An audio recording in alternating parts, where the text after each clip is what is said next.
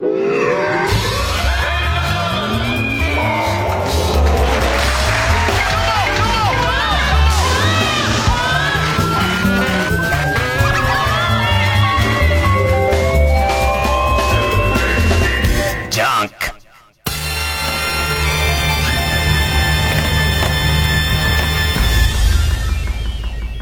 週気づいたこと。先週ちょっと喋りかけて、まだオンエアが前だったな、みたいな話してた、えー、っと、Q 様のオンエアがあって、で、今回は、1990年代に関するクイズっていうことで、あの、俺にもちょっとチャンスがあるわけ。別に学校で習ったこととかっていうよりは、こう、時事だったり、流行。とけ確かね、1990年代に流行ったものみたいジャンルで。こう、Z 世代の、こう、えっ、と、男性アイドルとか、女性アイドルとかも、まあ、チャレンジ枠みたいな、不利なのは分かってるけども、ちょっとどれぐらいできるかやってみてっていう、こう、枠で入ってて、15人だか20人で、えー、っと、トップを競う、競う大会なんだけどね。だから、その Z 世代の子たちはもう分かんなくて当然なの。わかんなくて当然だし、俺とか石原良純さんとかはもう、バリバリ現役でその時代を過ごしてるから、ゲストでキャインの天野くんとか来てたかな。ええー、まあ、まあ、得意で当たり前なわけ。ね。で、そこでその90年代に活躍した有名人とこう、写真が出てきて、で、これは誰っていうのを当てるクイズがあったんだけど、そしたらね、こう、ジャニーズの子が、長島茂雄がわかんなかったの。で、えっと、その時に、あの、どよめくっていうか、空気としては、その、長島茂雄知らねえのかよっていう空気よりも、うわ、時代すげえスピードで変わってるみたいな。と同時に、その、おっさんの中にも、バリバリ野球派みたいな俺みたいなおっさんと、こう、逆に、まあ最近の子は野球見ないかんねっていう、サッカーの子たちだから、みたいな空気もこう出てくるわけ。ね。で、そこに今度、ジーコの写真が出て、若い女の子でわかんなかったの、また。その時のおじさんたちの落胆度っていうのがな、なんかそのね、えっ、と、えー、若者たちに言っておきたいのは、お前こんな、こんなの常識だろとかじゃないの。何かこう、全員が自分たちの時代が終わってるとか、あと、なんかこう、自分たちの、自分たちの、とは言ってもここまでは知ってるだろうみたいな点を、相当修正しないといけない、いけないぞ、みたいな。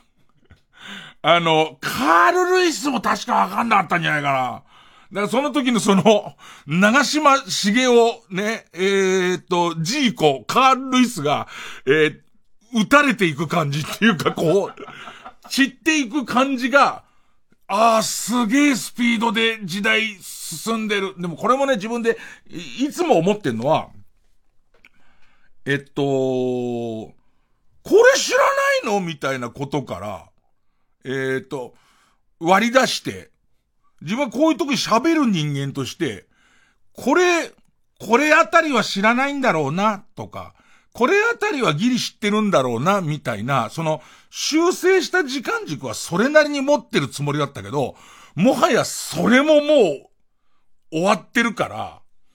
あの、終わってる自覚で、ここ、5年ぐらいかな。すでに俺のその軸はおかしいっていう自覚で喋ってるし、ですけどっていう ね皆さんも、あの、えー、お笑いになって構いませんよっていう、笑うっていう字もなんか竹冠にみたいんじゃなくて、な口辺に朝みたいな。そっち側ももう全然こう、入ってて構いませんよみたいな感じにはなってんですけど、そんな中で、直前に解決したから笑い話になったんだけど、そんな中で、えっ、ー、と、こう、サッカー選手、どんどん問題難しくなってって、えー、そのジーコ、ジーコと同じ、こう流れで、あ、違ったかな？まあまあ、この選手、なんて名前でしょうっていうのに、シジマールっていうゴールキーパーで、まあ40代は40代、多分俺の修正軸やって40代で、えっ、と、あの、いわゆるこう J リーグブームドンって来たよっていうあたりを経験してる人だったら、しじまるねって、こう、まあま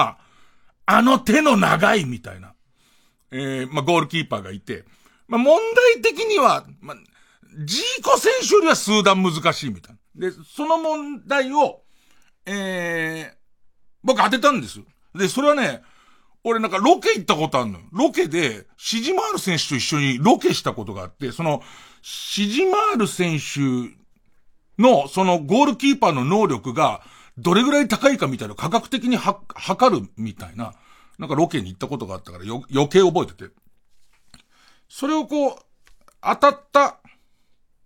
当たった、僕が、当たったのがオンエアされた瞬間に、えっ、と、自分のツイッターに、えっ、と、多分サッカー詳しい人だと思うんだけど、あの、よく当てましたねみたいな。ね。伊集院さん、しじまるよく当てましたね。で言って、俺その時に、えっ、ー、と、これ誰だっけ誰だっけって言って、そのニックネームだったら、雲男、雲男、雲男、えっとね、俺ロケやってんだよ。えー、っとね、しじまる、正解だったのね。で、それに対して、伊集院さんよく当てましたねっていう。ただ、え、雲男っていうのは、松永ってまた別の、えっ、ー、と、ゴールキーパーの相性で、えっ、ー、と、シジマールは、手長猿でしたけどね。でもよく当てましたね。っていうツイッターが来たわけ。でも俺はロケしてっから。ロケしてる時も、あの、雲男、雲男っつって、負けるか雲男ってやってたから、その、向こう何言ってるかわかんないんだけども、やってたから、それ間違いないと思って、ウィキペディアで調べたわけ。ウィキペディアで調べたら、えー、シジマール、その往年のゴールキーパー、今サッカー指導者、で、相性は、雲男って書いてある。雲男じゃないかよって思ったんだけど、こんな大人げない言い方ではなくて、その人に返信で参考までにつって、そのウィキペディアの、その、雲男のところを貼ったわけ。ね。貼って、なんて帰ってくるかなっていう、俺からしてみたら、ね。俺間違いなかったのに、その、ネットを通じて、そこ上から、大したもんだよね。ただニックネームは違ってますけどねって言われてるから、ね。いやいや、違ってませんけど、みたいな。ね。返したわけ。これだけで終わっちゃったら、全然このこと言わないんだけど、最後ちゃんとうまく落ち着いて、俺もすごくこういい気持ちになったからいいんだけど、で、そしたら1時間後ぐらいに彼がそれを確認したのか、えっ、ー、と、1時間ぐらい悔しくて、こう、なんか、むかつ、なんか言い返してきたこいつってなったのか、逆に言うと彼も裏を取ろうと思っていろいろ調べたのかはわかんない。ね。で、そしたら1時間ぐらい経って、えっ、ー、と、彼から、えー、彼がツイッターにこう返信というか、またリツイート、俺の答えへのリツイートを上げてきて。で、それがね、えっ、と、違ったんだと。ね。えっと、自分はずっと、えっ、ー、と、松永選手を、えー、雲男、雲男って応援しちゃったっって。応援してきちゃったっって。松永選手ごめんなさいって書いたのね。んって思って。で、それのリツイートで、それすごい責めてる、自分を責めてるから、そこにリツイートで、俺がさらに、いや、でも、松永選手も、も、雲男って言われてる可能性はありますよって俺はわかんないけど、そのどこにでも手が届いたりとか、そのもうゴールマウスにまるでクモの巣が貼ってあるように、ボールを取っちゃうすごいキーパーのことを、もうみんな雲男っていう可能性もあるし、もっと言えば、えっと、手が長かったのは見てすげえ手長かったから、その、シジマールがね、手長かったから、シジマール選手が、えー、っと、手長猿って言われてる可能性もあるじゃん。だって、二つも三つもニックネームある、ね、えー、ことってあるわけじゃん。伊集院光でもクソ豚野郎つってる人もいれば、ね、えー、えー、と、チトンって呼んでるやつもいるわけだから、二つ持っててもおかしくないじゃん。ね。いいのでも呼んで、ね。で、えー、と、特に豚入ってないやつで呼んで。で、えっ、と、もっていうことだってありますからって、その、えっ、と、リツイートしたわけ。で、そこからまた全然返信ないんだけど、30分ぐらいしたところで、あれ？っつか、え謝られるの俺じゃね？っていう。その松永選手が謝られてるのおかしくないじゃん。で、だからその俺の松永選手も呼ばれてたのかもね、みたいな話のツイ、えー、っと話、これ全部リツイートなんだけど、これのリツイート、自分のリツイートで、だとすると謝られるの俺だよねっていう、こう、ツイッターがあって、あって、で、その後ずーっとそれはこう無視されていくわけ。ずーっと無視されていったんだけど、直前に、あの、ちょっと慌てすぎました、すいませんでしたっていうのがね、わかんないよ。だから俺の性格で言うと、ぬぬぬってなってた時間なのか、もしくはその、えっ、ー、と、お風呂出たり入ったりしてる ね。お風呂の、えっ、ー、と、もうすごい古い、古いそのお風呂だから、えー、お湯が溜まるまで何回か見に行ったりとか、途中かき混ぜたりとか、そういう、先週の話だよ、それ。をあったのかはわかんないけど、まあ最終的に、そういうことをちゃんと、引っ込めてくれる人がいない。俺も引っ込めない性格だし、その、その引っ込めない性格の気持ち悪いタレントに付き合って、引っ込めないで最後ごめんねって言ってくれたから、すげえ、まあそれでよかった、それでよかったんだけど、よかったんだけど、途中の、松永選手ごめんなさいのあたりの俺の混乱の仕方、え、あや、ちょっと待って、ちょっと待って、謝られるの俺だよねっていう、俺、テレビで正解したやつを、怒られてる、けなされてるけなされてんのもちょっと違う。なんか普通にけなされてんなら、わかんねえ奴が言ってるなって感じなんだけど、よくやったな、お前っていう高さだったの？いいよ、別にそれは視聴者だから、よくやったのの高さで、よくやったな、お前、細かい補足全部間違いだけどっていうのが来たから、それは俺間違いじゃねえよ、みたいな、そ、そんななんつうの？まあ、結局ぎゅーっとしていくと俺の大人げなさの話だよ、それは。最終的に。そこだよその移住院のツイッターのなんか評判が悪いとこには評判が悪いのは、まあまあそういうところだよっていうのはわかる。それはすごいわかるけれども、まあなんか言っておきたい。まあこういうことがあるのよねっていう話を、えー、言っておきたい。ね。それと、もう一個思ったのは、自分も Z 世代、多分さ、Z 世代っていう言葉猛烈ダサいんだと思うんだよね。あの、Z 世代、Z 世代って言ってる人って絶対 Z 世代じゃないじゃん。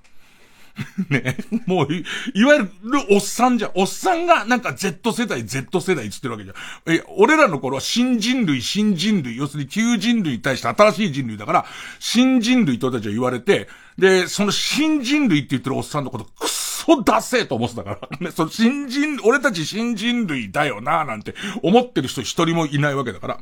で、それぐらいの頃に、東京オリンピック知らないんだって言われるの。俺昭和42年生まれで、えっ、と39年東京オリンピックだから、ちょっと待って、東京オリンピック知らないの？って言われるときに、必ず知らねえよ、じじいって思った。だからなんだよって思ってたの。でも、今言われてみれば、今の俺の感じ、その、長島茂雄を知らない人、知らない若者を見た時のショックっていうか、時代が違うんだっていう、時代が過ぎ、過ぎ去っていってるっていう感じのことを、の成分もあって口にしてたと思う。だけど、あの時にそういうトーンでなんか言われるたび、うるせえな、もうっていう。え、生まれた時からテレビカラーなの？ですけども？って思ってたし。ね、え、え、なんかその、え、土器、縄文式みたいな。模様ついてる方ですけどっていう、ね。弥生じゃねえんだみたいな感じを、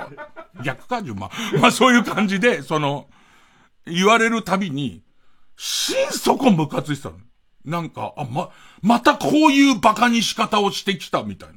知ってて当然のことを知らないやつみたいな。えっ、ー、と、その当時マウントって言葉はないけど、上から来やがったって思ってたけど、意外にじじいの方になってみると、意外に思ってねえなっていう、その、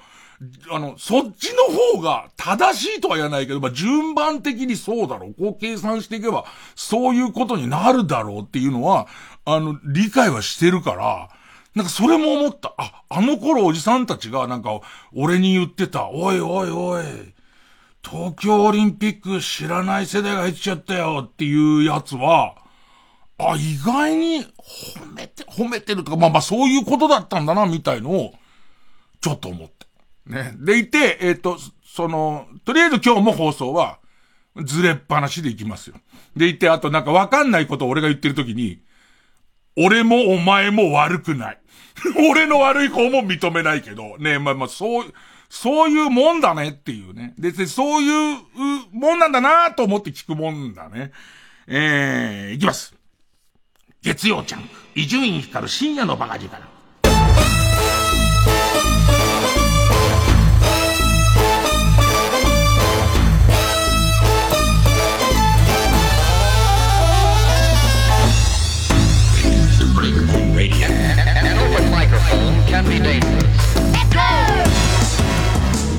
あと何ですかね、今週はね。あの、北海道も流れてるしさ、一応僕は日ハムファンなんで、あなんですけど、日ハムの北海道の新しい球場のさ、サイズ、サイズ問題ね。えー、っと、すごいこう規模のでっかい荒井中のカラオケ屋の、でさ、この荒井中のカラオケ屋って表現ももうどうかしてるよね。本当に荒井中さんの晩年の晩年に、荒井中さんがカラオケボックスを経営しようとしたら、当時の機械、いい機械を入れようとして、その、機械がでかすぎて中に入らないっていう、この問題が、この、俺らの例える荒井中のカラオケで、実際この例え今回使った人結構いたからね、おっさんね。いたから。で、荒井中の功績はもっとでかいからね。その、寸法の違っちゃったカラオケ屋さんを作ったっていう話じゃないからね、あの人はね。で、まあ。えー、で、で、まあ、日ハムのその新しい球場が、それすごい話題になって、いつできる、いつできるってやってて。で、えっと、今年で札幌ドームはもうさようならで、えー、次はな、エスコンフィールドだっけ？エスコンフィールドっていう屋根、屋根の開閉式のすごい球場も夢のボールパークを作りますよ、つって。まあ、東京にも聞こえてきてるけど、特に北海道の地元だと、もう何パーセントできましたよ。外、外壁がこうできましたってなって、いよいよ95%完成で、あとはもうちょっと中をやるだけですよってことになってから、野球のルール、その野球のプロ野球、日本のプロ野球のルールの中に、え、っと、キャッチャーより後ろをこれぐらいの長さ取んなきゃいけませんよっていう、これぐらいの長さ取ってくださいっていうルールがあるんだけど、それが3メートル足んないと。3メートル足んないっていうことが急に分かって、どうするって。ね。普通にコメンテーターのさ、あんま野球、あの、野球、わからない、わからないんですけど、ちゃんとその人言ってたらいいんだけど、わかんないんですけど、つってる女の人が、ね、え、前にずらせばいいだけじゃなくてって言ってて、その、いや、確かにそう思うよね。そう思うけど、そうすると今度ポールの場所とかも全部変わっちゃうから、その外野に立ってるポールの場所とかな、いろんなもん変わっちゃうから、まあまあ大変なのはわかるんだけど、それどうする問題とか急に湧き上がって、で、昨日か今日のニュースで見たから、今日か昨日かに、まあ、一応の答えみたいのが出て、えー、っと、もう間に合わないから、来年はこれでやる。3メートル短いやつでやる。で、えっと、その後直すっていうね。だけどわかんないけどさ、シーズンオフってさ、なったばっかじゃね？今から治んないんなら来年も治んなくね？今から間に合わないんだ。あ、資材とかか。そうか、資材を持ってきたりとか、そういうことを、あのー、前のその3メートル分の椅子をぶん投げるだけじゃダメなんだもんね、きっとね。おそらくその資材、新しい資材の、あ、そういうことなのかもわかんない。まあまあそういうことになったわけ。でいて、自分は日ハムファンだから、日ハムファンだから、自分に対して良かったですねっていう、こう、ツイートがいっぱい来る。あと人にも、えっ、と、野球の話とかしてると、伊集院さんよかったですね、これ。来年やれることになってって言われるんだけど、俺ほら、ラジオ聞いてくれてる人、この性格じゃん。割とこう、決まりっていうことに対してすごく嬉しかった。理屈っていうことですごくうるさかったりするじゃん。決まりや理屈にうるさかったりするじゃん。俺全然納得いかなくて。あのー、なんかそもそも細かいこと言うと、アメリカの野球の規則は、その、キャッチャーから後ろは、18メートル取るのが、18メートル何何センチ取るのが、えー、っと、推奨される、好ましいみたいなルールなんだって。で、それに対してそれを和訳して元にして作った日本のルールは、えー、っと、必要って書いてあるのかな。えー、18メートル必要って、まあ、18メートル取れって書いてある。で、そうすると、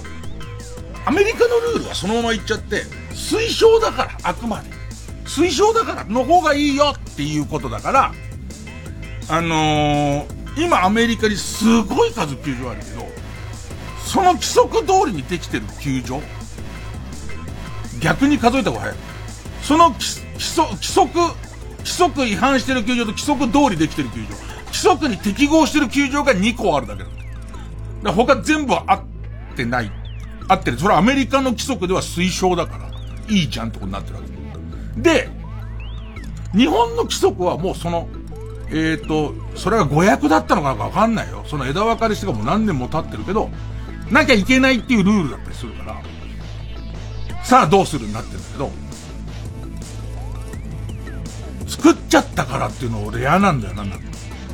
でいてあと、それに対して、こうみんなが近い方が面白いじゃん、臨場感あって、みたいな、ことで終わるのも嫌なの。えっと、近いから臨場感あっていいじゃないですか。アメリカの球場もこうなってるんだから、えっと、こういう、この球場のルールをアメリカの方に従いましょう。直しましょうよ、日本のルールをっていう話があってから、立てるとか、えっと、もしくは、それでどうですかっていうのをお伺いを立てて、OK、じゃあそうしようよっていう、そのルールがあってからはわかるけど、誰もチェックな、今何も発表されてないの？なんでそうなった？なんで3メートル短くなったのか？全然誰も発表されてなくて、みんなが推測して、アメリカの設計会社がどうやら間に入ってると。で、アメリカの設計設計会社は、日本の球場のルールもアメリカの球場のルールも一緒って聞いてるからこう作っちゃったんだよ、みたいな話すら、俺たちが推測で言ってるだけで、本当に何かはわかん、わかんないのね。なんか、定規が段ボールで作ったやつだったからっていう可能性も、その測った定規が、あれ確か定規ねえぞ定規っつって、ね。あのさ、スポーツ新聞の対角線って99センチらしいぜ、なんつって。みんなスポーツ新聞持ってこいなんつって測ったら、どんどん短くなってった可能性もあるよ。言ってないんだから。だけど、なんかその、俺は本当に理屈をちゃんとした方がいいと思ってるし、ルールはちゃんと守った方がいいっていう、その、えっ、ー、と、悪法を改良はした方がいいけれども、なんとなくなーなーでやってみて、ほらみんな喜んでんじゃんみたいなやり方とかは、俺特にスポーツはダメな気がするんだよね。で、中には、いや、俺びっくりしたのが、えっ、ー、と、新庄監督がその方が面白いからみたいな話を始めちゃうと、それは違うし、だってさ、3メートル先に行ったところで見れるお客さんの数って考えたらさ、面白くない人の数の方が多くなってくると、そうやって考えていくと。その3メートルで得する人のパーセンテージってどれぐらいってなってくると、いや、俺も始まりはその席で見たいし、その席があるのはすごいいいなって思うけど、そういうことじゃないし、で、さらには、まあその3メートル、3メートル、キャッチャーの後ろ3メートル広がるとファールのゾーンが多くなるから、いわゆるファールフライつって、ファールのとこ飛んじゃった、もうヒットになる絶対可能性がないフライみたいなやつが、えっ、ー、と、になる可能性がどんどん増える。で、それが客席入っちゃえばもう一回打ち直しだから、えっ、ー、と、なりますよってことだから、それに対して、ファールフライなんか誰も望んでないし、つまんないっていう人がいるんだけど、全然つまんなくないけどっていう、その、えっ、ー、と、ファールフライっていうルールも、俺からしてみたら、あれ、牧原さんが完全試合した時かな。ファーストに落合さんが当時現実、現、あの、守ってて、ファールフライを落合さんギリギリまで追っかけて、落合さん割とそれをそんなにこう、そのきちんと、その、しないタイプの人だ、なのに、割とちゃんと追っかけた上に片手で取るっていう、それが、俺からすると落合さんが、あ、牧原選手に完全試合をさせたいんだなってことが一個と、もう一個は、みんなを緊張させたくないんだなっていう、その感じとかが伝わってきて、俺はそのファールフライにもちゃんと野球理解したらドラマがあると思ってるから、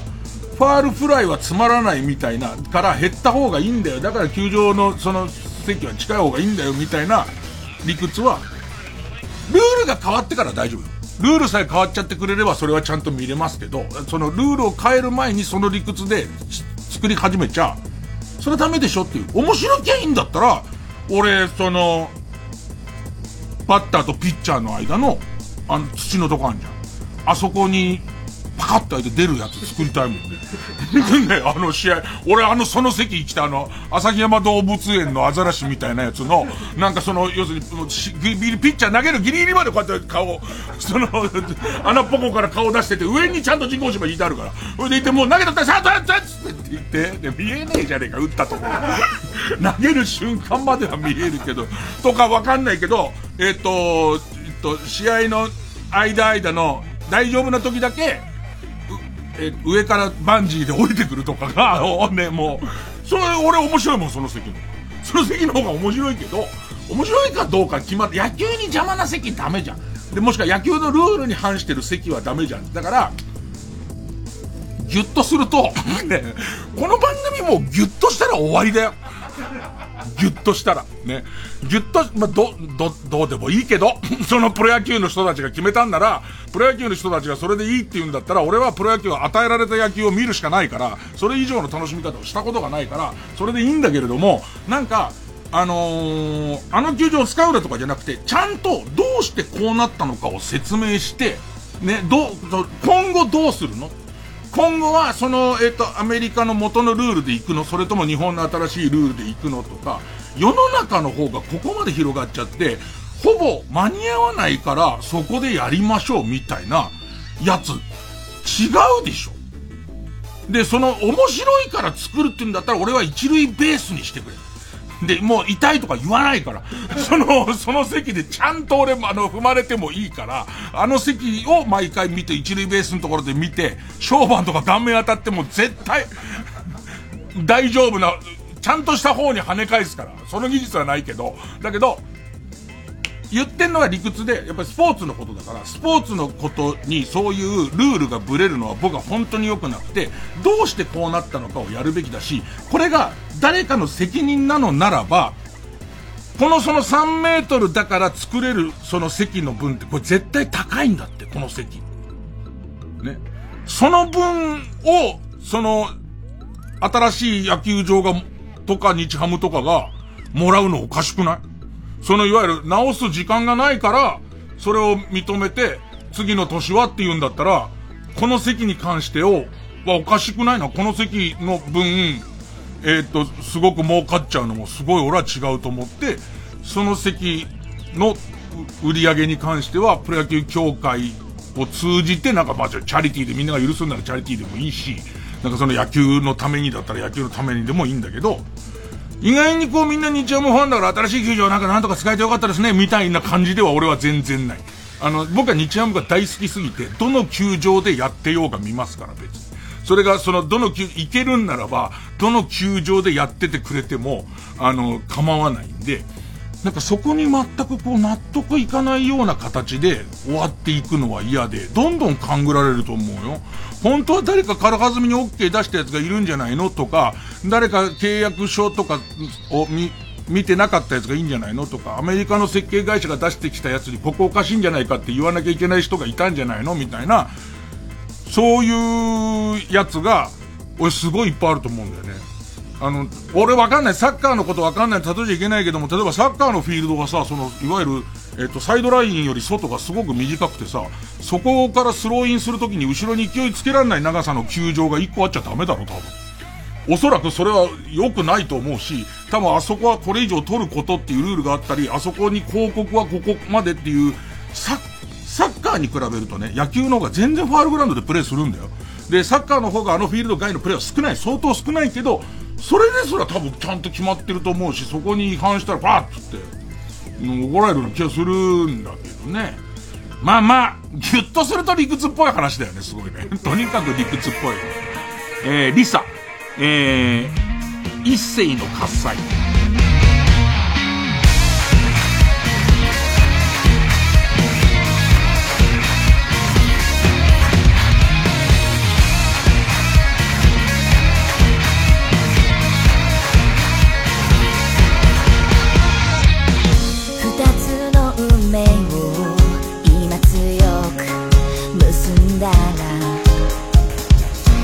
今日の行方を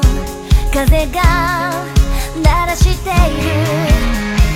意味を求めて走ってきたけれどいつもそれは足跡だった。一度きりだろう。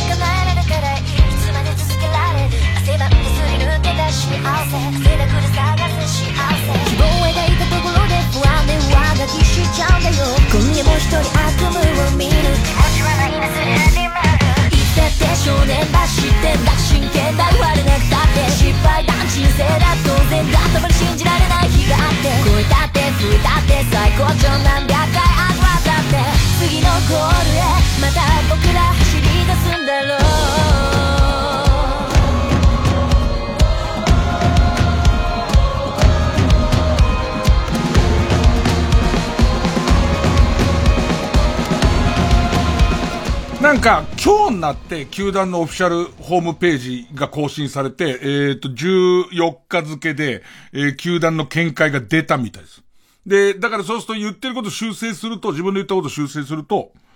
えっ、と、要はアメリカに任せましたと。で、アメリカの設計会社に任せて、えっ、と、メジャーリーグに関しては問題ないっていうのを言われて、大丈夫なんだなって思っちゃったっていうことらしいです。で、思っちゃって、で、えっと、で、えっと、こっから直します。こっから、えっと、今年は使わせてもらって、えっと、こっから直しますってことになったと思うんだけど、俺これですらあんま済まないような気はするんだけどな。これで、えっ、と、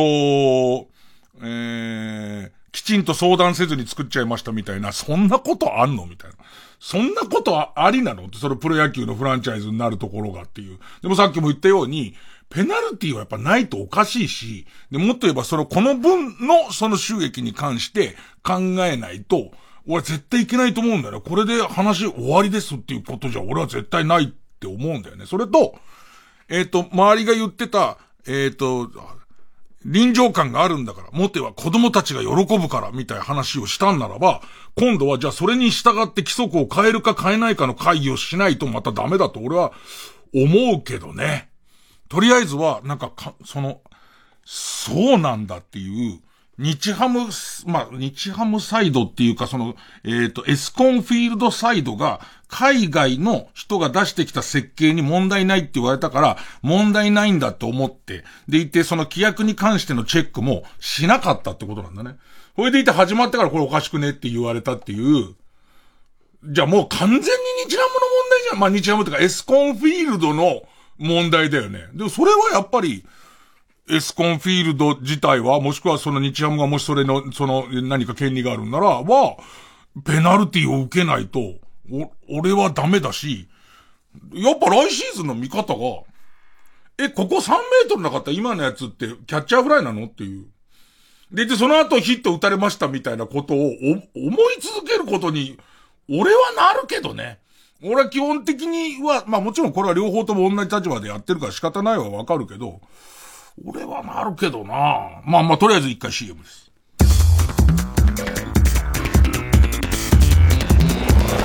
ジャンク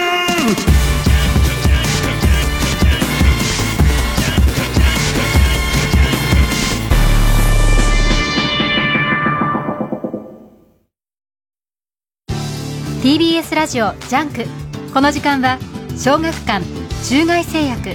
マルハニチロ他各社の提供でお送りします。ラムこれなんだ？ダーリン知らないのけ？新作アニメ放送中の「うる星やつらコミックス復刻ボックス」だっちゃ！特典付きで4ヶ月連続発売中だっちゃ！へえちょっと読ませて。うちが先だっちゃ！小学館。中外製薬学園それでは出席を取ります安倍さん井上さん。川西さん。教授、なんでまだ誰もいないのに転校してるんですか？その答えについて、一緒に考えてみませんか？三井住友信託銀行主催 TBS ラジオ公演私遺産忘れられない人残しておきたいもの守り続けたいことあなたが誰かに伝え残したい人物ことを400字でご応募ください。締め切りは11月30日。私遺産で検索。905FM954AM TBS ラジオ。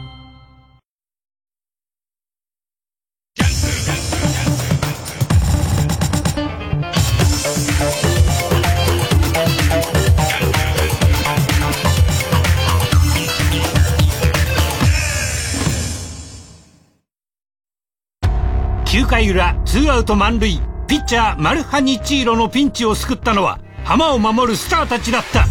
次回パイレーツマルハニチーロ。前だけ見よ。横浜 d n a ベイスターズがついている。全力投球マルハニチロ。TBS ラジオ公演桂文史新春特選落語会2023来年1月8日日曜日と9日祝日の月曜日有楽町朝日ホールで開催しますチケットは全席指定、税込5500円。各プレイガイドで販売中です。お問い合わせは、サンライズプロモーション東京0570-003337 0570-003337または TBS ラジオのホームページイベント情報をご覧ください。上方落語の顔、桂文枝がお届けする新春恒例の特選落語会をお見逃しなく。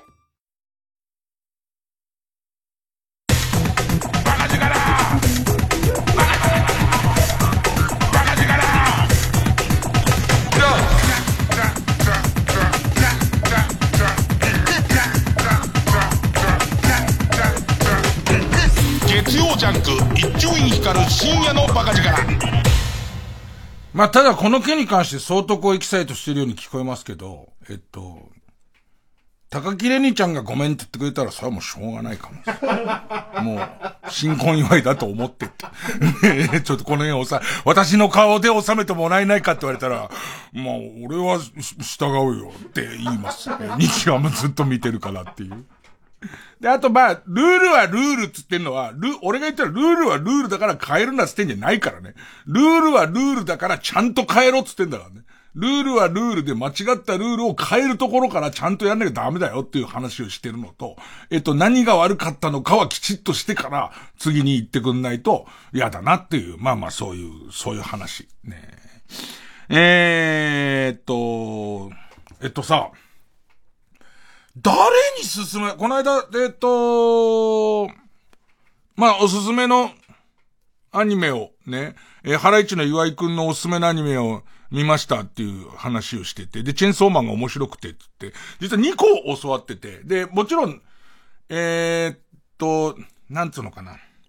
教え方がうまいんだよね。ソムリエ的なチョイスの仕方が、えー、岩井くんうまいから、その岩井くん自体が相当癖のあるやつが好きで、で、えっと、その岩井くんが、じゃあ岩井くんと同じレベルの、えー、アニメファンに勧めんならこれとか。で、かといって、えっ、と、俺レベルに進めるとしても、自分の嫌いなものや認めないものは進めない。なんかこの辺のバランスがすごいしっかりしてて、で、その、えー、チェーンソーマン進めてもらった時も、言い方としてはもうすごい話題になって、まあ漫画の頃から話題になってるチェーンソーマンだから、伊集院さんに今更言言ってもと思うかもしれませんけど、やっぱりチェーンソーマンを抑えときたいっていう話と、えー、チェーンソーマンの好きなところの話みたいのをして、で、実際は俺、その、その口調だったからもうすでに、え、ワンクール終わってるぐらいの感じなのかなと思ったら、まさかの、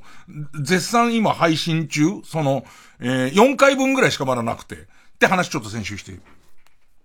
もう一個はちょっとこう、変わったアプローチでアニメ化されてるもんなんだ、みたい、多分前置きあったと思ったけど、えー、っと、ヒューマンバグ大学っていうアニメを進めてもらって、これも見て、その、ハマったんだけど、ハマったってかもう一気に、ほぼほぼもう見ちゃってんだけど、変わったアニメだったね。なんか聞いたら、原作 YouTube みたいな、謎の。その YouTube で評判になっているところを、その、あの、アニメにしてまとめていくみたいなやり方で、で、見始めた時が、なんつうの？えっと、すごいタイムリーすぎてっていうか、第1話が、死刑の話から始まる。その、日本において死刑の話から始まって、で、えっと、自分の婚約者とその親友を、えー、惨殺して、えー、放火殺人かなんかをして、死刑囚になった人が、えっ、ー、と、死刑執行までの話が始まって、で、絵としては、まあ、ギャグ漫画、ギャグ漫画のトーンの絵なんだけど、笑いはほとんどなくて。で、えっ、ー、と、公主権なんだけど、結局、首が強靭に強かったから、えっと、死なないで済んだと。で、その時にどうするみたいな話で、で、こっからこう過去の事例みたいのがこの、このアニメいっぱい出てくるんだけど、これ恥ずかしいのはさ、この話をしてる時にさ、ラジオだから当然さ、見てる人もいるわけでさ、お、俺、教わったやつ見て、その、さらに薄い知識で喋ってるからすげえ恥ずかしいは恥ずかしいんだけど、あの、なんかあいつ、教わったばっかりのやつ話してるぞっていう感じになりそうでさ、まあまあ、で、まあそれ置いといて。で、えー、っと、で、そうするとその主人公やってた佐竹なんとかって割と普通の名前のやつなんだよ。佐竹なんとかっていうおじさんが、えー、と、まあ、死刑執行したものの生きてた場合どうするみたいな保留になってる間に、なんかこの人は、えっと、めちゃめちゃ今まで九死に一生を得続けてる人で、あのー、ありとあらゆる、こう、それ、病原菌とかにも感染してるけど治ってるし、寄生虫とかでも治ってるし、なんかこれはその人類ってもののバグなんじゃないかっていうぐらい生き残っちゃってるっていう。ゲームオーバーに全然なってないの、この人。で、今までどういうことありましたか？みたいな話を1話ずつ教わっていくと、自分がこういうところで、その、前にこのラジオで喋ったことあるけど、光に寄ってくる飛び魚の細長いみたいな、ダツっていう魚がいいんで、それは日本の近くにもいるんだけど、そのダツっていう魚は、えっ、と、夜中にこう魚漁してる時に、ヘルメットのヘッドライトついてるやつあるじゃん。ヘルメット、ヘッドライトついてるヘルメットとかあると、顔面に向かって、日本刀みたいな魚が飛んでくるから、ダツが刺さって大怪我する人すげえいっぱいいるみたいな。ね。で、これ、島田洋七師匠に聞いたから、絶対嘘だと思ってたんだけど、えっと、後で調べたら、本当で、ね。で、その時言ってた脱以外のことが、まあ、ほぼ全部嘘だったんだけど、島田洋七師匠の場合は。で、その、えっと、この人は脱にも、脱が首にぶっ刺さったことはあるけど、一脱みたいな、その、九死に一生を得た話をずっとやってて。で、それが今ほら死刑に関してちょっと問題になってる世の中、その発言とか問題になってる時に第一話見出したから、なんかすげえ、すげえタイミングで見ちゃったなと思いつつ、こういう、あ、その、ネットで話題になったことを上手にまとめながら、えー、連続の、その、アニメにしていくっていうことと、そのアニメも、やっぱり量産が難しいところを、なんか、もともとネット発信のものだからとこう、うまく活かして、えっ、ー、と、なんと極力セル画の、昔で言うセル画の数が、動きが極力少ないみたいな、あのー、感じで作られてる。フラッシュアニメ。これももう古いんだよね。フラッシュってものがないから。今、新しい、セル画って言っちゃって、セル画ってなんだよってなって、で、それを言い換えようと思って、フラッシュ出てきちゃうんだよ。フラッシュももう終わってんな、みたいな、その感じ。えー、っと、なんだ？えー、っと、アドビで言うと、アドビで言うと、えー、あの、イラストを組み合わせて動かすやつ、えっ、ー、と、タイトルロゴとかに使うやつ。アフターエフェクツ。これももう古いの？まあ、よくわかんないけど、まあまあそういうこう、その作り、簡単、割と簡単めの作り方で作ったって、ああ、新しい時代が来てるんだなと思って。で、これは、えっ、ー、と、岩井くんに教わりましたよっていうことがちゃんとクレジットできてるからいいんだけど、もう一個、急にハマったやつで、で、あの、見終わっちゃったから、この両方見終わっちゃって、なんかアニメをこう見るっていう、こう、習慣ができたから、もう一個ぐらいなんか新しいの楽しみにしたいな、新しいの見たいな、もしくは見たことないやつ見たいなと思って、見てたら、なんかこう、ネットフリックスの、後で見る的なところに入ってたから、俺誰かにこれ教わってる、随分前に。誰かに教わってんだけど、なんか食わず嫌いで、見てなかった、えー、小太郎は一人暮らしっていう、で、アニメで、多分これも今っていうタイミングなのはもう100も承知なんだよ。だって、ドラマにもなってるんでしょ？その後ドラマにもなってるって言ってたから、それは伊集院今かもしんないけど、俺からしてみたら随分前に教わって掘ってたけど、見てみようと思って、この小太郎は一人暮らしを見始めたら、まあ、泣くね。泣く。もう泣き続ける。えっと、それもね、ずるいのが、なんつったいのかな。まあ、ざっくり言うと、4歳の男の子が、アパート、安アパートに住んでて漫画家が住んでました。漫画家が住んでたら、えっ、ー、と、引っ越してきましたつって挨拶に来たのが4歳の男の子で、でいて話を聞いたらこの4歳の男の子は一人暮らしなんだと。で、小太郎は一人暮らし、小太郎くんが一人暮らしで、で、この小太郎くんが異様に大人びてるんだけど、その大人びてる理由の向こうには、この子は、えー、虐待にあってんな、みたいな。空気がずっと流れ続けるっていう話なんだけど、で、それがなんか本当に、えっと、微妙にその、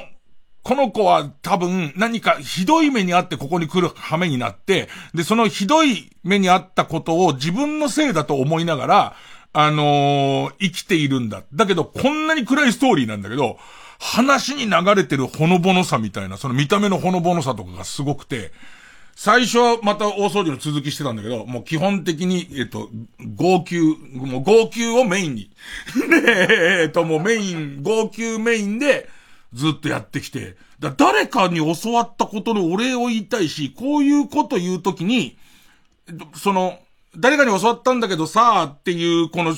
一応一世代目ぐらいぐらいに関しては、一世代前に関しては、言っとかないと何か人の手柄取った感あるじゃん。だからこれ俺誰に教わったかすげえ思い出したいんだけど、ずっとスタッフとかにもカマかけてんのね。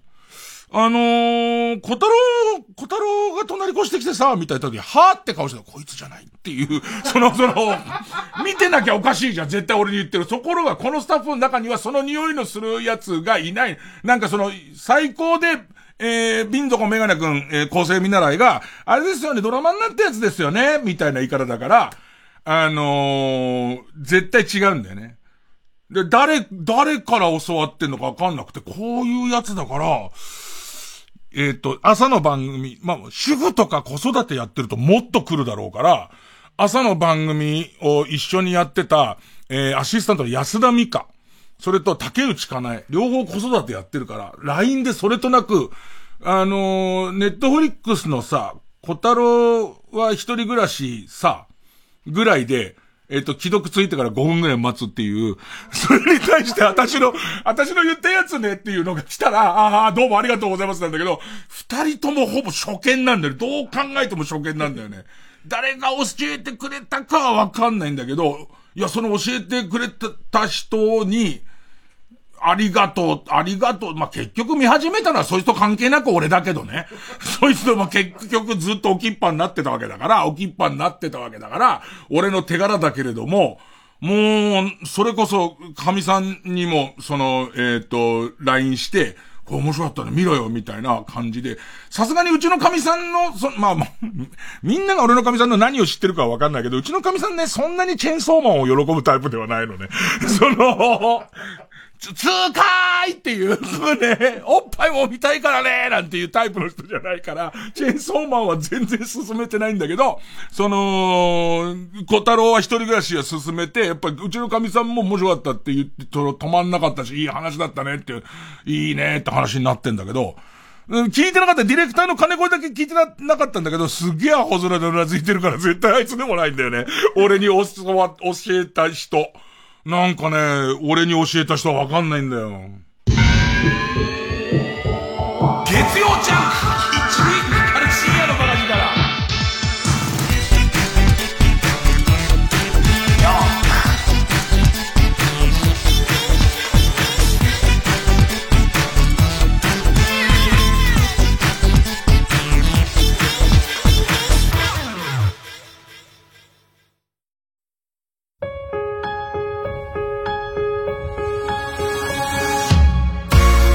ここで石川ハンナの星空の約束をお聴きください。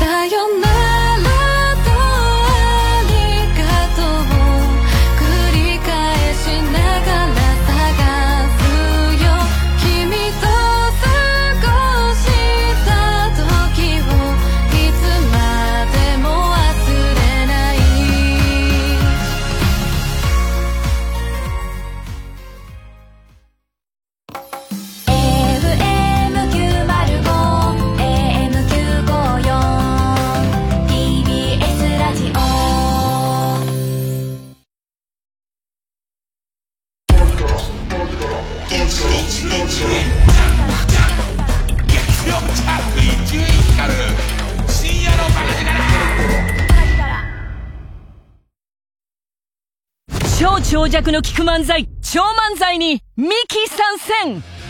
どんな時に聞いてほしいですか？寝る前ぜひいいです。ね。寝る前用に僕ちょっと来ようとしてますので。はい。お兄ちゃん。お兄ちゃんのボイスで寝ていただいて。はい。いい夢見ろよ。超漫才 Spotify で無料独占配信中。TBS ラジオ905 954 TBS ラジオ公演ストーリア2チェロ佐藤春馬バイオリン服部萌音ピアノ藤田真央世界が注目する若手トリオの演奏をお楽しみください。12月23日金曜日東京オペラシティコンサートホール竹光メモリアルで開催。チケットは全席指定税込5500円。詳しくはサンライズプロモーション東京0570 003337 0570-003337または TBS ラジオホームページのイベント情報まで。TBS ラジオジャンク。この時間は小学館中外製薬マルハニチロ他各社の提供でお送りしました。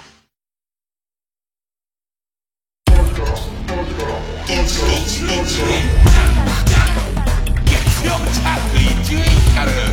深夜のバカ力うわ、なんかますます気持ち悪くなってきたな。小太郎は一人暮らしっていつぐらいからアニメ化されて、なんか自分は、漫画では、えー、スペリオールをめ、をめくってる時に見かけてはいたんだけど、いいわゆる俺が食いつく絵ではないの。すごい食いつく絵ではないのと、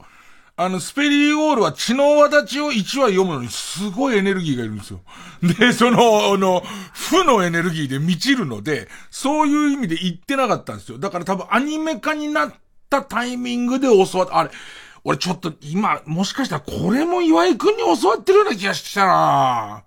えー、なんか岩井くんのその、えっ、と、アニメ推薦力みたいなものになんか勝手にすごい信頼を持ってるから、なんかね、その、もう、ちょっと今日は真面目な話もしたので、えーっと、ついでに、えっと言ってきますけど、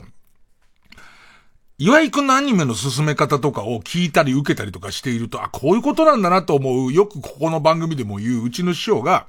えー自分の、えー自分が時間を忘れてもやっちゃうような好きなことに少しの社会性を持たせると、それはもう食っていけることなんだ。も、もっては芸事でありエンターテイメントなんだっていう、うちの師匠の言葉で言うところの、多分、岩井くんはアニメや漫画を見ていることは、えっ、と、その仕事という、まあ、今わかんないよ、そういう番組増えてるから。その仕事っていう捉え方ではあまりなく、えー他の仕事に比べれば、えっ、と、少し伸びすぎて廃棄になりそうなタケノコの厚い皮だけを全部剥いて白いところを出し続ける仕事よりは、えっ、と、ずっと、ね、タケノコ剥くの好きな人はそっちの方がいいのね。で、えっ、と、ずっと、えーカロリーを使っても苦労じゃないことなんだと思うんですよ。で、それに対して、今、えーあのアニメが別にすごい好きでもない伊集院さんが求めてる、伊集院が求めてるものの範囲に入る自分の好きなものは何ですかを、こうスッて出してくるっていうか、てか少なくとも外れたことがないあたりがすごくて、もしかしたらこれ、その、この話が岩井くんに伝わった時に、それも俺言いましたけどっていう可能性は何回か前にそれは俺言いましたの可能性は、えー、なくはない。なくはないんですけどね。えー、もう一回 CM 行こうかな。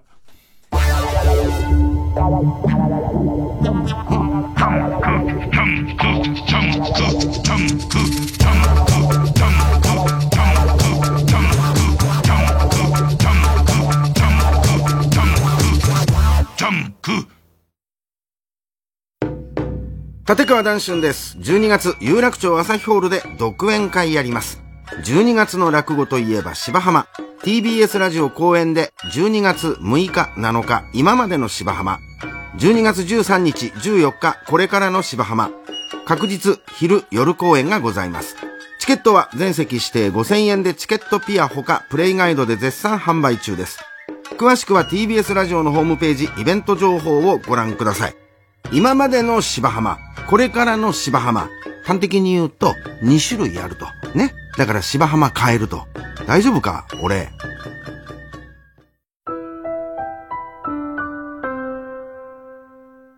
TBS ラジオ公演新作歌舞伎ファイナルファンタジー10大人気ゲームファイナルファンタジーシリーズ35周年を記念して2023年名作ゲームファイナルファンタジー10が歌舞伎化記念すべき初上演の出演者は尾上菊之助中村獅童尾上松也坂東彌十郎をはじめとする豪華歌舞伎俳優が大集結。アジア初の360度客席回転劇場 IHI ステージアラウンド東京にて来年3月4日土曜日から開幕。壮大な関類のストーリーをぜひ劇場で。ただいま先行受付中。非売品特典グッズ付き。詳細は TBS チケット FF10 歌舞伎で検索。劇場で待ってるっす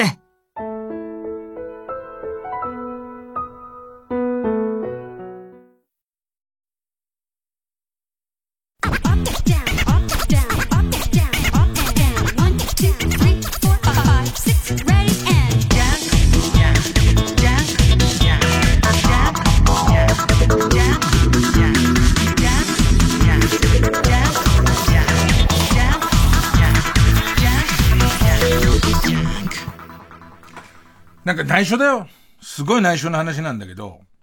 あのー、名前がいっぱい変わって今名前なんてなったんだっけな。えっと、司会が小峠、バイキングの小峠が司会やってて、下平さやかアナウンサーと一緒に、まあ、世界のいわゆる YouTube 動画みたいのを、えー、集めて、で、まあ、そっからちょっとこうニュースな切り口とか、笑いの切り口とかいっぱい行く番組で、多分俺が始めてからもね、相当名前が変わってるから、動画、なんか、えっ、と、動画で学ぶ、まあ、いろんなこと名前なってるわ。テレ朝の番組に CG の亀のキャラクターがずっと出てんだけど、その CG の亀のキャラクターの声をやってる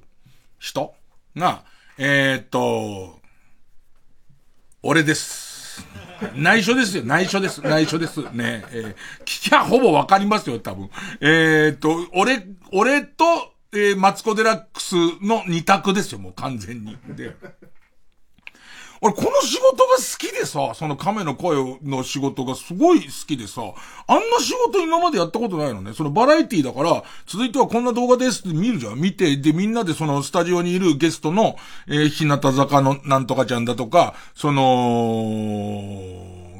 えー、それ小峠だとか、えっ、ー、と、あと、信志国氏の徳井くんだとか、あと、その、ニュースコメンテーターの堤さんとおじさんとかが、こうやってみんなトークをしてる、伊藤聖光さんとかが、みんなでこうトークしてるところに、まあ、スタジオに CG で俺が、俺、俺とか亀がいて、で、俺はそのスタジオ外のところにい、いるわけ。ね。ねごめんね喋る亀がテレ朝にいるって思ってた子、ごめんね、夢壊して、ほんと。申し訳ない。ね。で、えー、っと、サンタさんはね、本当はチン毛がボーボーなんだよ。で、その、どう？子供の夢を違う形で壊す感じっていう。ね。もう、怒張したサンタさんのチンチンは、青筋がトクトクトクトクっていうね。えっと、言うなって言われてことは言ってないけども、違う形でサンタさんの夢を子供から奪っていくっていう。急にサンタさん来ないでほしいって言い出したとしたら、夜なんかわかんないけど、よ、夜泣きで起きた時にこれを聞いたんだと思うよ。土壌したちんちんのサンタさんが家に来る感じになっちゃったんだと思うんだけど。ね。で、えっと、もう余計なことに時間を使うなよ。コーナーもあんだし、そう、楽しく学ぶ動画ニュース。楽しく学ぶ動画ニュースのその、えっと、亀の声をやってて、で、あれは収録の時に、まあ、リアルタイムで当ててて、で、もちろん、えー、ああいう C、CG キャラクター、ごめんね、夢を壊してね。で、えっと、えー、そのキャラクターの、えー、えっと、役回りとして、続いてはこんな動画が何本続けてあるよ、とか、そういうのも、もうやる。で、えっと、その亀のキャラクターをやってるらすごいた、あんなことないの？だってさ、みんな生でさ、何喋ろうかって喋ってる時に、俺ちょっと気になったことを、あの、パソコンで調べたりもしていいわけ。なんか裏取りとかも自分でしてていいから、なんかこう誰かが話したこととかでちょっと思ったことが、あれこれちょっと違うかなと思ったようなことを、それを調べたら、えっと、諸説ありますです諸説ありますだ亀とか言ってるよね。ね、言えばいいし、それもすごい楽しいのよ。なんか亀をやってんのも。でいて、あのー、そうだ亀とか、えっと、あと亀ダジャレとか、そういうのも、日頃すごい考えるようになってて、採用される時とされない時があるんだけど、頭に、えっ、と、今日も、えっ、と、頑張ってくれてます。亀小僧さんです。よろしくとかって、下平さやかさんが言うと、蝶の夫人が言うと、あのー わかりやすい方だから、下平さやかさんでよくない？ね。で、その、えー、が言うと、俺が、えっ、と、こんにちは、みたいな、その、と、よろしく亀なんて言うわけ。よろしく亀とか、えー、亀小僧です。えー、よろしく亀小僧です。えー、好きな喫茶店は、亀田コーヒー店ですみたいな。そういうの言うのね。で、これがね、4回に1回から採用されるの。オンエア見てると綺麗にねえの、いつも。で、4回に1回ぐらいなわけ。でいて、その、えっ、と、マストでこれはその、えっ、と、収録上使ってほしいっていうセリフもあれば、本当に普通に自分が喋ってることもあるわけ。で、自分を亀をやってるのがすごい楽しくて、そうだ亀とか、質問してもいい亀とか、いいかなをいい亀って言うとかを、こう、が楽しくなってきて。で、えっ、と、この、えっ、と、番組の、すごく丁寧に作られてるところは、全部こうやって編集するじゃん。そのスタジオ撮ってから編集して、で、このいよいよオンエアっていう前に、えっと、もっとちょっとスムーズに展開をしたいときに、別撮りで、あの、亀の声を、亀はほら CG でも動かせるから、亀の声を足すっていう、例えば、えっと、5本 V を出したんだけれども、えっ、と、あんまりこう面白くなくて、えー、例えばスタジオの盛り上がりが、例えば他のネタで言っちゃったから3本に減らすときに、続いて3本連続で見てもらうかめみたいなやつを入れると、そこがギクシャクしないで繋がるからっていうんで、わざわざ、ほぼ編集終わった後で、えっと、自分がテレ朝にいる時に、テレ朝に来て、あの、もうちょっとここのセリフだけ行きましょうっていう時間。で、これは俺もやってほしくて、もう、亀の仕事としてやってほしくて、えー、っと、スタジオ撮った後に、実際その、えっと、オンエア前にやるんだよね。でも今その放送機材とかがすごく良くなってるから、それ楽屋でやったりとか。で、この間、某自分のロケ先で、どうしても、その日はテレ朝の仕事が、その週はテレ朝の仕事があんまりなくて。で、某、えっ、ー、と、ロケ先の場所で、えっ、ー、と、ほんの見事でいいから、撮ってほしいっていう。あの、撮らせてほしい。こっちはもう全然、あの、嬉しいからいいですよっていうことになるわけ。でいて、だんだん俺のこの亀と、亀小僧としてのそのやる気みたいなものがみんなに伝わってきてるから、今まではその言ってほしいことの語尾の言い回しとかに、こう、えっと、そうだ亀とか、えっと、亀っぽい、亀小僧っぽいセリフを書いてたのが、あいつノリノリだから普通に書いとけば亀っぽいセリフ言うっていうことがもう、えっと、お互い分かってきたんで、普通の言葉で、俺ナレーション割と得意だから、ここ15秒でこの意味合いの、その5本だったものが、えっ、と、あの、3本なりましたとか、もしくは、えっ、ー、と、とて、とても素敵な、その、心温まる話でしたね、みたいな。神対応でしたね、みたいなのを5秒で言ってください、みたいなのさえ書いててくれれば、その5秒に合わせることは俺全然できるから、それで、こう、その亀っぽい。亀っぽい。ね。そうかもしれませんね、とか、そういうやってるわけ。ね。えー、っと、亀だ、亀だけに、コーラが大好き、みたいな。そんなのやってるわけ。で、したらそれ、このね、この間若いディレクターが来てさ、やってる時に、まさに神対応つって、その、やるところが、5秒で、まさに神対応つって欲しいっていうところなんだけど、5秒だと余るわけ、その、この原稿を書くっていうのもすごいもんで、原稿のあの、ナレーション原稿の尺合わせる名人もいるし、まだ若手はまだまだだったりする中で、で、ちょっと余るからっていう理由で、えー、まさに、で、俺はそこで、これ5秒に合わせるために、えー、ま、まさに亀対応神対応だけどねみたいな。ね。言った時に、その若手が全然笑ってねえんだよ。ねああ、これいらねえっぽいなっていうね。明らかにこれ俺いらねえの載せてるけども、伊集院さんが満面の顔で言っちゃってるから。神対応を亀対応なんて言って、で、残りの2秒で分かりやすく神対応って言い直してなんか、俺天才だなって顔しちゃったんだ。そう思ってたから。うん、全然好評じゃねえの。ね。で、なんかその、えーっと、それがまたさ、4ことぐらい、その時は、そのスタジオ収録がうまくいってるから、それ亀対応の他もさ、3ことぐらいしかないのよ。わざわざ来てもらってないわけ。で、いてその来てもらってるから、録音機材だけ持って、静かな時を見計らって、普通の楽屋でやってるわけ。ね。でいて、えっと、その残りの2つが、えっと、えっと、その後は模範囚として頑張って勤め上げてるらしいよ、みたいなセリフと、もう一個は何だっけな。えー、っと、えー、大勢の死者が出てもおかしくないぐらいの大惨事だった亀みたいなやつ。で、帰りに隣の画家見たらさ、あの、土田くんな言うたんの。どう思うんだろうね。急に自分が他の仕事で、他の仕事で着替えとかしてるときに、隣のよ、でかい声でだよ。そのまま模範囚として勤め上げたんだってみたいな話をさ、急にさ、言ってくる感じとか。で、も今ね、内緒だよこれはもう亀小僧は、そのテロップにも入ってませんから、もう誰がやってるかはもう内緒っていうことになってますから、みんなは、もしこの話をしたくて亀小僧の声優さんがさ、みたいなこと言っちゃった時にはもう慌てて、野沢雅子だって、野沢雅子だって言い上がっちゃうしかないから、ね。あのー、なんだけど、今なんかちょっとねい、いろんな仕事の中で、やりがいを、やりがいを感じてる一本が、この、亀小僧。いつも亀に関するダジャレを俺は考えている。ねえあのー、カメカメクラブとか言ってる。好きなアーティストはカメカメクラブとか言ってんだけど、えー、これが番組のどっかで使われてる時には、あ、伊集院さん受けてますよと。ね、えー、スタッフにも好評ですよと。最近しばらく使われてないです。ね、え、ぜひ、えー、楽しく学ぶ世界動画ニュース。毎週土曜日、夜。えー、曲、雪でタイムカプセル。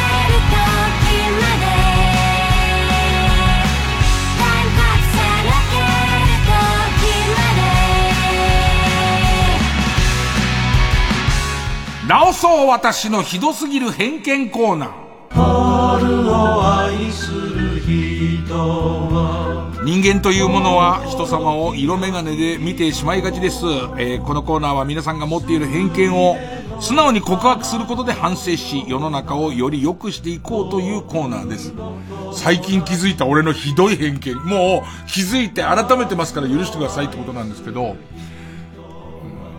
今から25年ぐらい前かな、ドンキホーテが世の中に出だした頃、テレビ CM とかも売ってなくて、割と夕方のニュースとかで、こう、ドンキホーテっていう業態が今流行ってて、いわゆるディス、巨大なディスカウントショップなんだけど、陳列とかをこう、めちゃめちゃにして、宝探し感覚とかが流行ってて、若いカップルとかがよく来るんですよ、みたいのが始まった頃。で、後にドンキホーテがポツポツと都内にも出だして、こう、なんつうのかな、ディスカウントショップの勢いのいい店として始まった頃にね、あのー、あるドンキホーテにある日行ったら、食品のコーナーって今すごい少なかった。いや、パッケージされてる食品、その、いわゆるメーカーの食品とか、まあなくはなかったんだけど、なんかその、おにぎりとか、それいろんなコーナーのところに、真空パックのたくあんが売ってて、で、そのたくあんが、その、韓国語がいっぱい書いてあるの。韓国語いっぱい書いてあって、そのでっかく読める字で、安全って書いてあったんだよ。安全って書いちゃダメと思った、俺。あの、食べ物に、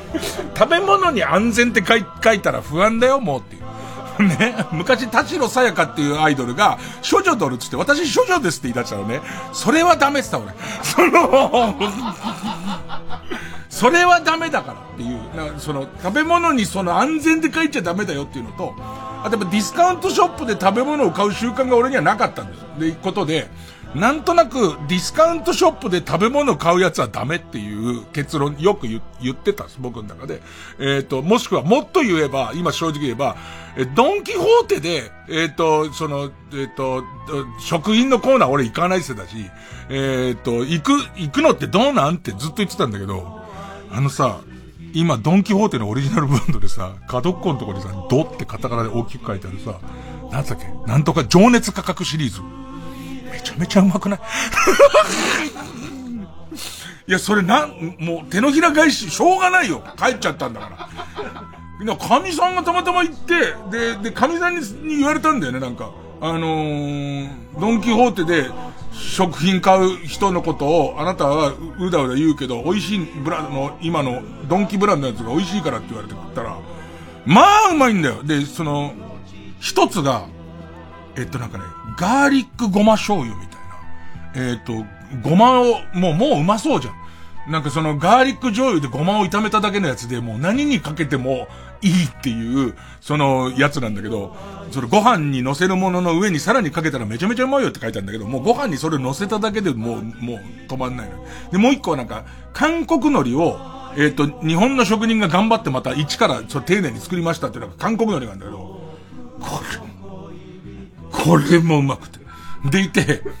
俺は本当に今25年間偏見で、その、もう、ど、そのディスカウントショップで、その、もう正直名指しで、名指しで、ドンキで食品買うようなだらっつって言ってきたんだよね。そしたら、俺がその話をさ、それがさ、びっくりしちゃってさ、あの角にドって書いてあるやつ、スルメもうまいし、サキ、サキ感もうまいし、あの、もうドンキブランドの、あの、情熱価格あれやばいぞっていう。で、一個俺が好きな椎茸をそのまま乾燥させたみたいなスナック菓子なんだけど、買ってんだよ。これもまたうまくてっていう話をして、で、中でも特にうまいのが韓国海苔とごまなんだよっていう話を、例のマネージャーの、あの、栗原ちゃんにしたの。栗原ちゃんにしたら、栗原2年前ぐらいに俺にそれ言ってるらしいの。したら頭ごなしに、あの、ディスカウントショップで食品買い求めるなって俺に言われたらしくて。とっくに言ってるっつって。ね申し訳ない。栗、栗原ごめん、そして、ドンキごめんっていう。もうなんか、いろんなのが、もう、あるから、今度、買い行くの楽しみ。も うネットで調べちゃって、こんななんだみたいな。生姜せんべいとかまそうだな、これってなって。もう、申し訳ない。だから、だからさっきの小太郎くんもそうなのかもしんないんで、どっかで誰かに、俺はこの絵柄見ないって言ってる可能性もあるのよ。だけど、こうやって告白することで悔い改めれば、何かまた新しい道があるんじゃないかという。えー、ペンネームもぎもぎ。ユタボンも、ユタボンのアンチも、もはや何と戦っているのかを見失っている。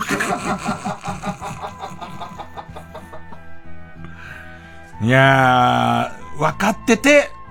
やってるのかな？ねえ。なんか、すごいなと思うんだけどさ。俺はほら、高校出てないから、今のいわゆる学歴水準から言えば相当学歴は平均的なものより低いからさ、学校や学歴が大事かみたいなことに、二度ほどコメントを求められたことがあるんです。このユタボンの関連のことに。とりあえず今はいいですという ね僕は僕なりの生き方をしたのでっていう。えー、うん。ペンネームイエロー軍曹。俺に相談してくれたら何とかしたのにと言ってくる奴に相談していたとしても何も解決していない。すごいわかるわ。すごいわかるわ。俺逆の意味でわかるわ。なんかこう若手とかが解散するけどとか言われるじゃん。言われた時に、俺に早く言ったところで別に何も変わんねえなと思って。それはそれだなっていう。なあ。またすげえ凍って、でもすげえさ、おかしいだろうと思うのは、構成は今3人がかりで、ね、構成っていう字知ってます？さらに生きるって書いて構成ですからね。俺を構成するためにいるんですから、みんな。それをだよ。今このコーナーで、その、俺に相談してくれたら何とかしたのにって言ってくる奴に相談してても何も解決してないに対して、前に座ってるこの、構成サンバガラスの河野和夫が、平ボタンを押す仕草をずっとしてる。違うでしょ、このコーナー。そんなことない。あと、平ボタンって言葉は、平ボタンって言葉すげえ久しぶりに使ったけれども。ねうん。ペンネーム、岩田エフィサブロ。童貞を殺すセーターを持っている女は、童貞を相手にしない。童貞を殺すセーターっていう自覚で着てるのかね？童貞殺そ、と思ってきてんのかね？いや、でも童貞を殺すセーターは、童貞を殺すセーターものの AV あるじゃないですか。多分あれのスタッフが彼女たちに着せてるだけじゃないのかな。あとは職業の人あ、で、職業の人は多分、童貞を殺すセーターを着てても、童貞を相手にしないは、まあ別に普通にあり得るもんね。あのー、カニアレルギーだってカニ漁師になっていいもんね。何それ ねえ。えー、っと。えー、ペンネーム、豆腐小僧。ボディービルダーは力うどんを食べたがらない。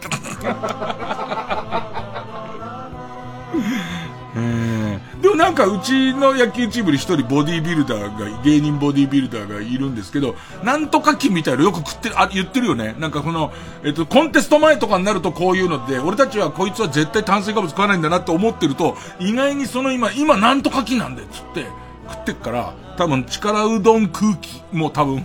あるんだと、あるんだとは思いますけどね。えー、それから、え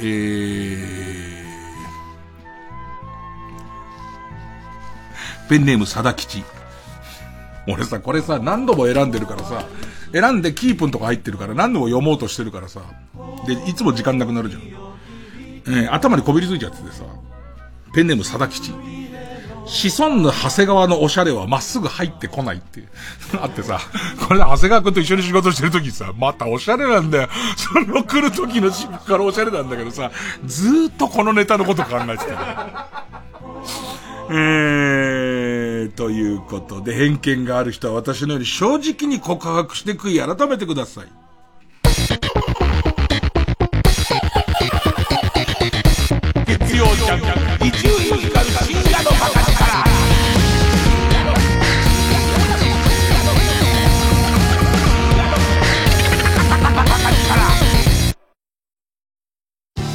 TBS ラジオジャンク。この時間は小学館中外製薬マルハニチロ他各社の提供でお送りします。応援は力になる。そう信じるアオアシはサッカーのすべてを応援しています。頑張れ負けるな。力の限り。累計1600万部突破。青足コミックス30週発売中。小学館。TBS ラジオ主催加藤時子ほろ酔いコンサート2022加藤時子の年末恒例ほろ酔いコンサートが今年50年を迎えます。12月11日横浜館内ホール。12月26日27日は有楽町ヒューリックホール東京。いずれも夕方4時開演。チケット予約は時子プランニング。03-3352-3875ご来場お待ちしています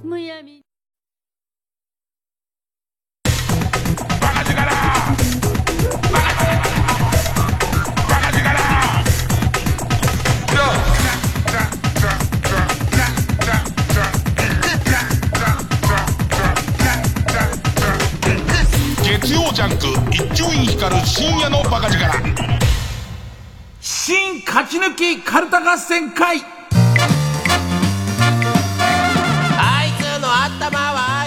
今言うことっていうことなんだけどさ。最近さ、こう、ちょっとこう、うつうつとした毎日を送っててさ、ちょっと引きこもり気味っていうかさ、あんまこう、アクティブじゃないの。で、それ良くないのよ。その、アクティブじゃない中でも何にもやらないのは多分、また、あの、宇都宮隆の方に行くから、あのー、それでちゃんとアニメ見ようとか、あのなんかやろうと思ってアニメ見たりとか、まあゲームも結構よくやってんだけど、その、こう、宇都宮隆の今入り口の、入り口の理由はさ、ずっと右肩がさ、えー、50肩だってずっと言ってたじゃん。で、言ってキャッチボールしても2メートル、もうキャッチボールっていうかもうボールを手で渡すぐらいの感じしかできなかったのが、最近右肩がちょっと治ってきて、5、6メートルいけるん結構俺の中では、あのもう一生投げられないんじゃないかから、5、6メートルは結構でかくて。で、これもちょっとめんどくさいのが、一旦3メートルぐらいの時にもう諦めて、ダメだなってなって、じゃあもう、それでも投げる、投げられないことばっか悲しんでちゃダメだから、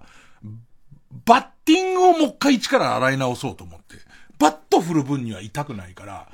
結構バッティングの猛特訓を始めようかなっていう矢先に右肩が治り出した。で、その右肩で5、6メートル届くようになったって思った矢先に、左肩も50肩になったで、左肩が日増しに痛くなってくるのよ、これ。で、で、この痛みが、その右肩の時は、その投げようとすると痛いとか、まあ痛い箇所はいっぱいあるんだけど、まあまあそういう感じだったんですよね。ね。で、まず右肩がバットが触れないんですバット振ろうとするとちょっと右肩に負担かかる。あ、ごめん。左肩、新しい方、左肩の方に負担がかかるから、まずバッター転向はできない。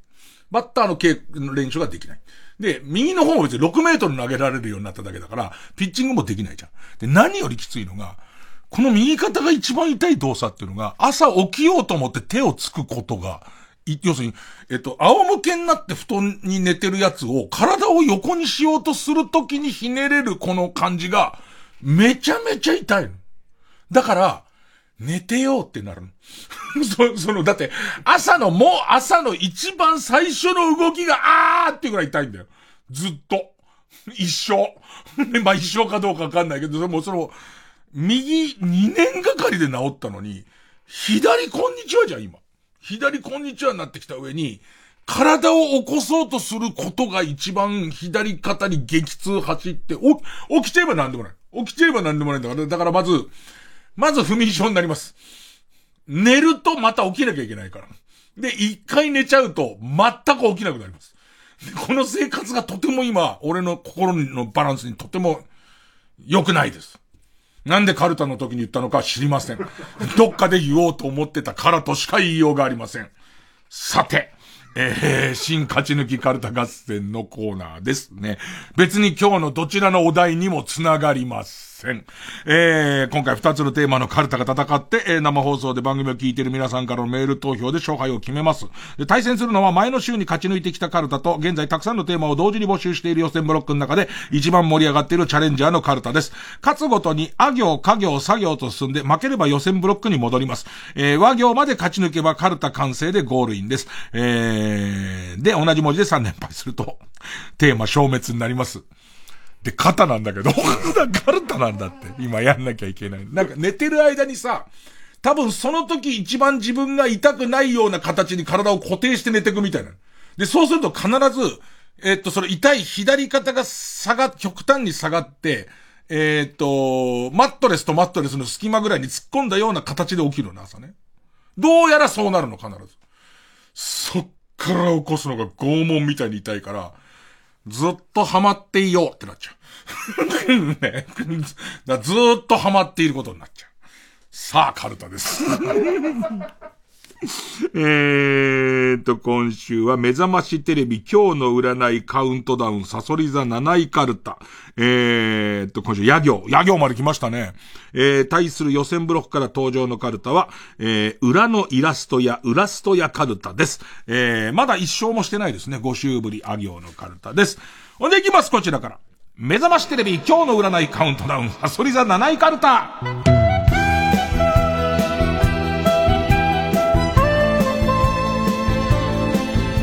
7位ぐらいのね、プラマイで7位ぐらいが。ペンネームバビーラバビーラ。いや、ヤクミツルに自分の捨てた空き缶を拾われ、あれ？俺も有名人の仲間入りか？と思うでしょう。別に、別に前に缶が落ちてたから、あの人ひどい人だな、缶こんなとこに捨ててって思っただけなんだけどね、ヤクさんはね。ペンネームダイナマイトキッド。いや、屋台で焼き鳥を食べていたら美味しいので、店の親父にこれ美味しいね本当に鶏肉と冗談半分で尋ねると、親父は包丁を握りしめたまま、呆然としており、それ以降、焼き鳥の味が一切しなくなる予感。んペンネームイエロー軍曹や、山田マリアの歴史を学ぶことができる。山田マリア記念館で 山田マリア記念館で売られていたスマホストラップを身につけて富士の樹海を歩いていたら、思いっきりヒグマが襲いかかってきたが、ストラップについていた鈴の音を聞いて逃げていくでしょう。起伏が激しいんだよ。起伏が激しいし、お前はなぜ樹海に向かったんだよ。その、あと樹海はヒグマはいるの？わかんないけど、ね、いろんなことが引っかかっちゃって。山田マリアの歴史をさ、学ぼうとして能動的に言ってんだよね、きっとね。能動的に言ってなかったらストラップ買わないもんね。ストラップ買ってさ、で、その、ストラップさあ買いましたっつって富士の樹海に行っちゃってるじゃん、もう。思い残したことはそれだけだったの？なんつって。寝て、で、そこにまた熊が来ちゃって、多分樹海をさまよってる、さまよってる状態でも熊にぶち殺されるのは多分違うんだろうね。恐ろしいと思って震えてたら、山田マリアのストラップ鈴ついてんだ。それでチリンチリンって言うから、熊が 逃げていったんだけど。で、これからどうなるのこいつ。ペンネームポコヤ火山。いや、八代秋が、八代優に対して、八代はこの世で、一人でいいと歌いながら、ボッコボコにしてるところを目撃するでしょ。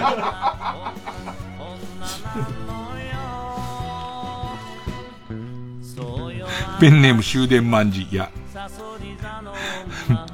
優しくて、言えば何でも買ってくれる新しいお父さんが自分に優しいのではなくて、自分に興味がないから物を与えて黙らせているだけだと気づく日。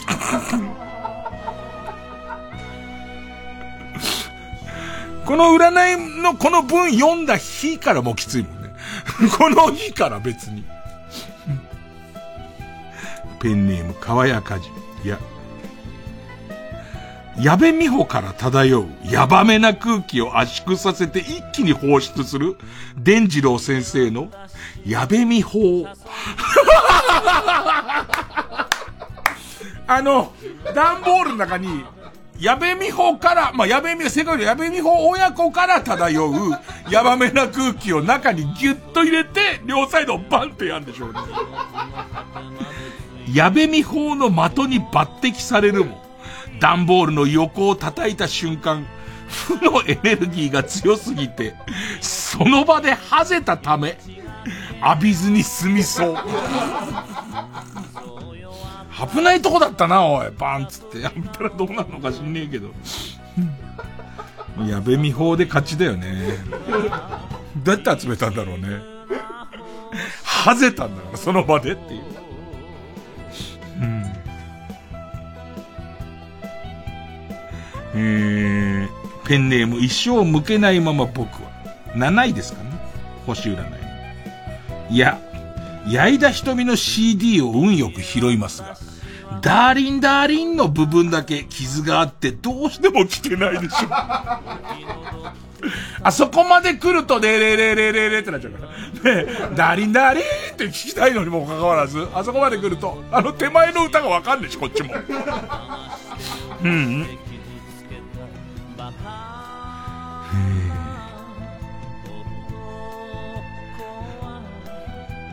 ペンネーム。えー、大自然守る。いや、ヤンバルクイナに、ヤンバルクイナに、つつき殺されそうになっているビギンを見かけ。なんとかヒカさんだけは、ヒカさんかな？だけは助けることができたものの、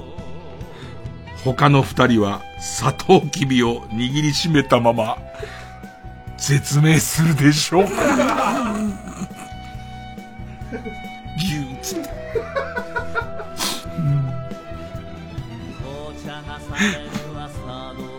ペンネームボブサップ、や、やぶからスティックにどうしたんですか、刑事さんと言っていたルー大柴が、ようやく、そうです、ミーがキルしました。犯行 を認めてくれるでしょう。もう仮面ライダーブラックではもう悪い総理大臣の役なんで。もう悪い総理大臣のイメージしかないですね、今。ペンネーム極東ベイクライト。ちょっと複雑ですか？ら、ちょっと集中してくださいね。てかさ、そんな占いある？複雑ですから、ちょっと集中してくださいねって言わないと、どっか行っちゃうような占いの文言なんかないんだから。いや、薬みつるがタイムスリップして、これで亀縛っとき。これね、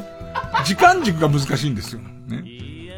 薬みつるがタイムスリップして、今の薬みつるがタイムスリップして過去に行って、これで亀縛っときと、ドブロック江口に言ってくれたので、江口が噛みつき亀の違法飼育で書類送検された過去が消え去りますが、この過去を改変した影響で、現在のドブロックが伏線回収系スタイリッシュコント師になってしまうでしょう。多分、やゆよでしょ？でいて、薬味鶴出したと探して、薬味鶴の中のパワーワールドとして亀縛っとき出てきたんだろうね。しつけ糸だよね。しつけ糸でこれで亀縛っときなんだよね。今落ち着いて思うけどさ、あんまり面白くないね、あれね。いや、なんか、逆に、すごい面白いのは、面白いのは、あの時の亀田さんのところに、これ縛っときってやる時の役さん、本当に怖かったみたいで、ちょっと小刻みに震えてるじゃん、なんか。その感じが面白いね。その、ダジャレ、ダジャレで、そんなに面白くないダジャレをやるのに、本当に怖いっていう。そこが、そこが僕はすごい好きですけどね。ペンネーム極東ベイクライト。いや、夜勤のコンビニバイト初日に、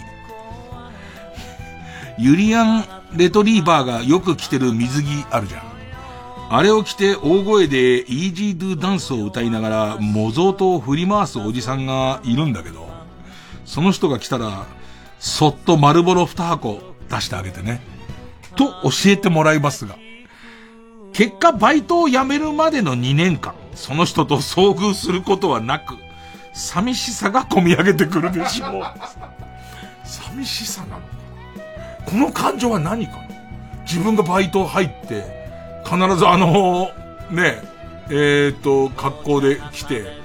模造刀を振り回してんだよ。人が来るから、丸ボロ渡してって言われてるわけ。模造刀を振り回してる人に丸ボロ渡す覚悟ってすごいじゃん。で、いつ、いつ、だって、いつバイトしてても、絶対来るかもって思うよね。表の方にパーティーグッズでアメリカの国旗を持ってる人が来ても、わわってなるよね。結果来ないまま2年もの月日が過ぎて、もうさい、明日で辞めます。最後の出番が終わった時に、寂しい、でもなんだろうね、この感じはね。なんか不思議な。えー、ペンネームちゃっかり八兵衛、ゆ、夕ご飯を食べようとココイチに行ったら、キャリーパミュパミュの格好でパリパリチキンカレーを食べていた自称カレーパリパリにもうダメだよ。これ許したらダメだよ。これ許したら。キャリーパミパミとカレーパリパリ、これ許したら終わりだって。このコーナーの。でも読みます。これを選んだのは僕で読みます。注文したチキン煮込みカレーをキャンセルされ、パリパリチキンカレーに変更されるが、意外と美味しいことに改めて気づくでしょう。え、最後の力尽きていましたか？これで。うーん。ペンネーム BJ サトル。ゆ、誘拐犯の方があなたに優しく接してくれるでしょう。悲しいわ。うーん、ペンネームマイペース、U、UFO の振り付けを豊洲でしていただけなのに、いつの間にか、マグロを5000万円で競り落としているでしょう。あんなところで5本指上げたらダメだよ。あんなところでタイミングよく5本指上げちゃったらさ、5000万以内以下になっちゃうっつって。うん。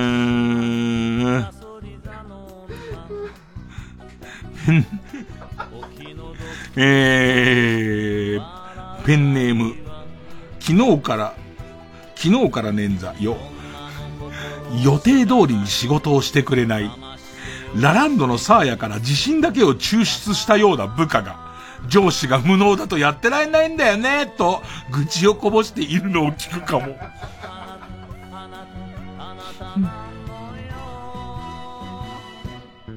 ペンネーム紫の猫、よ。ヨーソロー階段を披露する、稲川淵、稲川淵剛が、ヨーソロ階段を披露する、稲川淵剛の、夜の廃校を探索してると、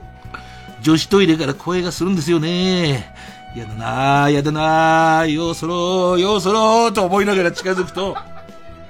開かないよー、開かないよーと女の子の声がする。だから私ね、そっと近づいてこう言ったんですよ。己の拳でその扉を突き破れ己が己の拳で突き破れお前が舵を取れお前が舵を取れ できねえよ。稲川淵剛なんか出されても書かれても、よくやった方だよ。最初稲川淳二っぽく言って最終的に長渕よくやった方だよ。という話に少し勇気をもらうでしょう。開かないよー開かないよーと女の声が、女の子の声がするんですよね。だから私ちょっと近づいてこう言ったんですよ。己の拳でーここどうやって読むの？嫌だな嫌だなようするようするのとこどう読むのこれ？どう読むのが正しいの？ずっと昨日から悩んでんだからこれ俺。嫌だな嫌だなようするようするグラデーションで読みたいのよ。うーん。しょうがねえな。こんなとこですかね。時間も結構来ちゃってますね。さあ、対するはこちら。裏のイラストや、ウラストやカルタ。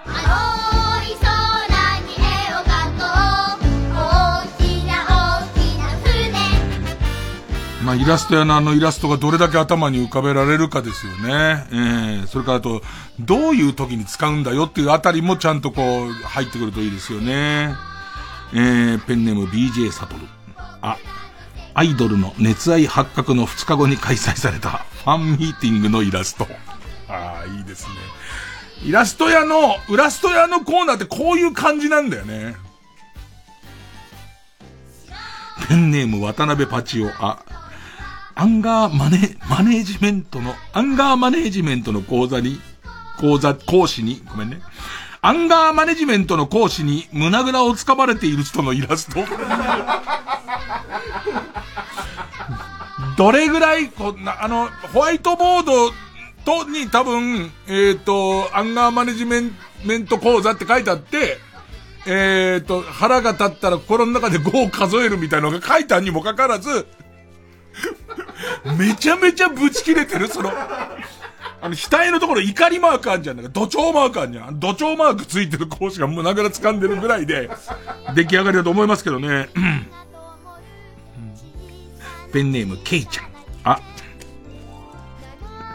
青缶中落、落雷注意のイラスト。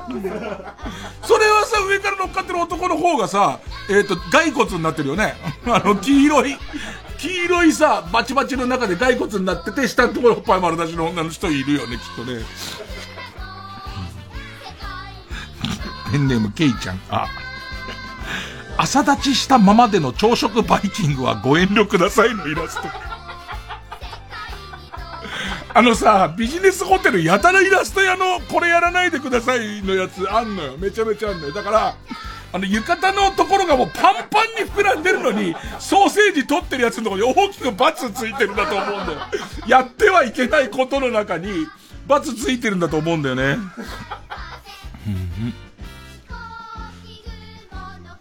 ペンネームたまず。あ、愛情を注がれずに育ったせいで、理科の実験中にその恐ろしさの片鱗を見せつけてくる小学生のイラスト。うーん。なんかアニメの話した後悲しいね。すごい悲しいね。え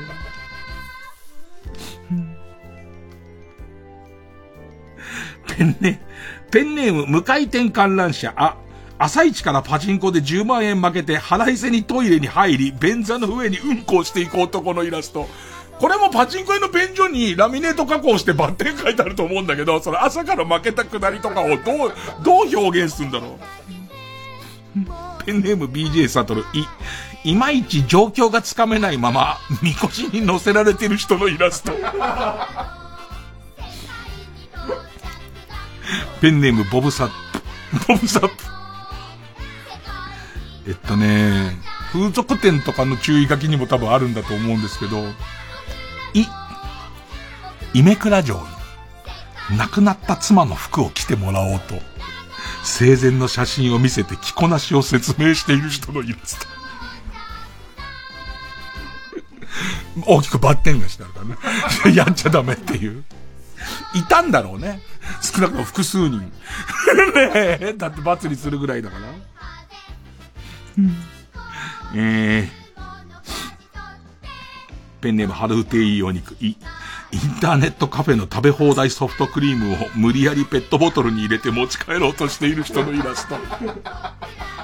これはさ、家に持って帰ってシェイクにしようとしてんのか、その、あのカップの量で何回も往復するのが嫌で、持ってるペットボトルの中すげえ入れて、その、ゲームならゲーム、ネットならネットをやりながらすげえ食おうと思ってんのか、どっちなんだろうね。どっちでもダメだよ。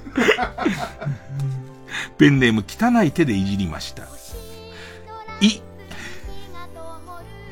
一覧で泥酔して、丼に顔をうずめて寝ているキャバ嬢のイラスト。もう一覧の注意書きだろうね。ラーメン屋さんは今、俺一覧はあんま行かないかわかんないけど、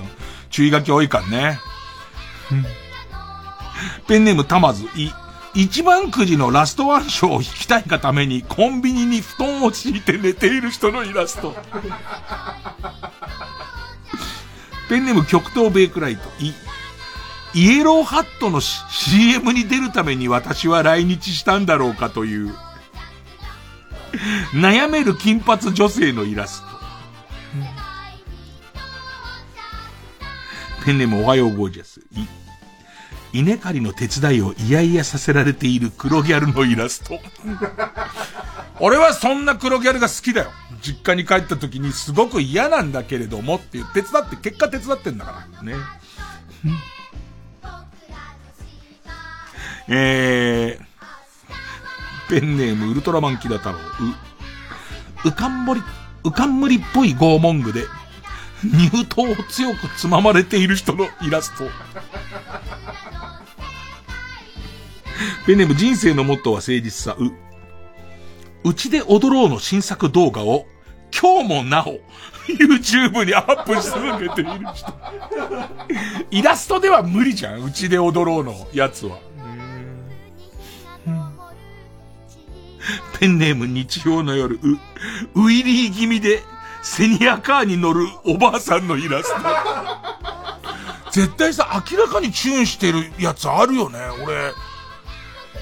ケーズ電気で見たんだけど、早いよね、これ。どう考えてもっていう。自分でやってんのかばあさん、乗ってたじいさんで、じいさんが自分でやってると、やっちゃいけないんだけど、昔撮った絹塚でじいさんが自分でやってるとちょっとかっこいいって思っちゃうね。え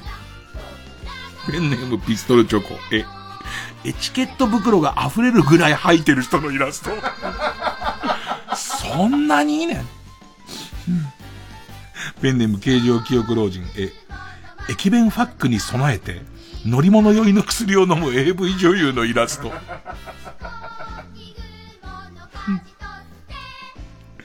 ペンネームオードリーが壊した椅子。え、AV に出てくる、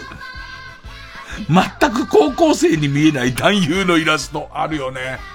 で、またさ、それがさ、どんどん、例えば、一昔前のセンスでやっちゃうから、爪襟に坊主みたいにしちゃうじゃん。どんどんこの世に存在しない感じになってくんだよね。えー、ペンネーム終電万事。え、笑顔を一瞬でも崩したら連帯責任とか言って深夜までかかって今日のカリキュラムを一からやり直すブラック企業の新人研修を受けている人のイラスト。それは何に載ってんのかな？過去、過去のって去年までの？去年までのうちのやつかな？えー、ペンネームヒメルテアお、おっぱいを片方だけ露出して居酒屋で暴れているおばさんのイラスト。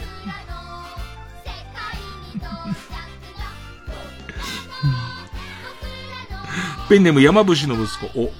美味しんぼに夢中になりすぎて、店員の呼びかけに気づかない風俗店の待合室の男のイラスト。あの、美味しい、いい感じにさ、イラスト屋だからさ、なんつうの？細かく描くんじゃないんだけど特徴捉えてるからさ、表紙が半分金なんだよね。あの、美味しんぼだってわかるように、表紙が半分金なんだよね。それでいて店員さんのところに耳元のところで大きく声出されてるようなやつやって、で、当然それも、待合室に貼ってあって、罰がしたんだよね。漫画に夢中になって呼びつ、呼びかけに、えー、耳を貸さないっていうね。今日ちょっと一つコツが分かったのは、がついてるとこを想像すると書きやすいってこと分かりましたね。さあ、どっちが勝ったのかは CM を挟んでいきたいと思っております。えーっと、サソリ座七位カルタの場合はメールの件名にひらがなでサソリ。ウラストやカルタなら、えー、メールの件名にひらがなでイラスト。で、えー、っと、住所、氏名、年齢、電話番号を書いて、これから、えー、そう、CM の間に、これから流れる CM の間に送ってください。えー、抽選で3名様にバカ力カードをプレゼントします。メールアドレスは baka.tbs.co.jp。baka.tbs.co.jp です。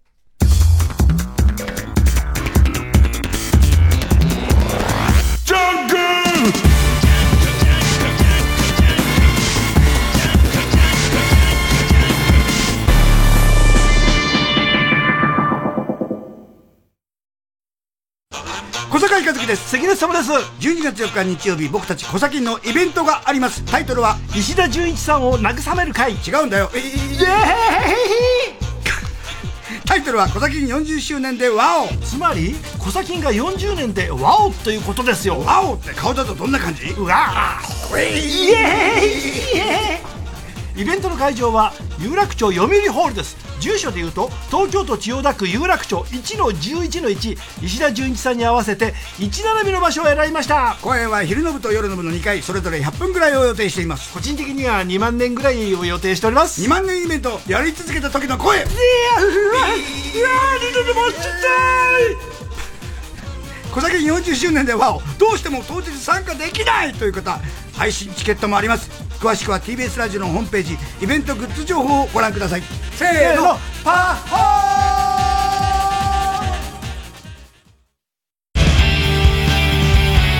ここでリアクションザブッダのスカーライトをお聴きください。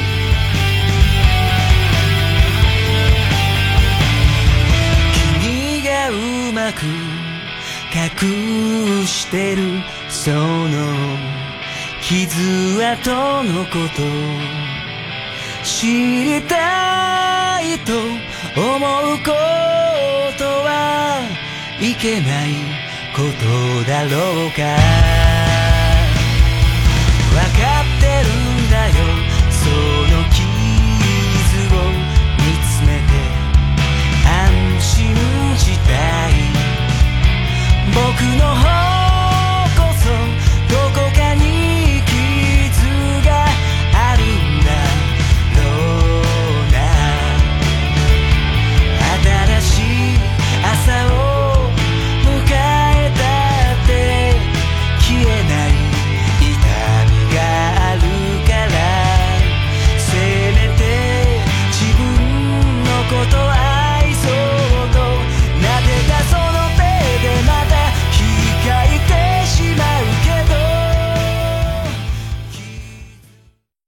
体探しという都市伝説。それは夜の学校で行われる。それが始まると、参加者は学校で目覚める。それはバラバラの体すべてを見つけるまで終わらない。それの最中に、赤い人が現れる。それで死んだら、同じ日を繰り返す。主人公はあなた自身双方向かける没入型イベント体探しオンライン開催中。詳しくは体探しオンラインで検索。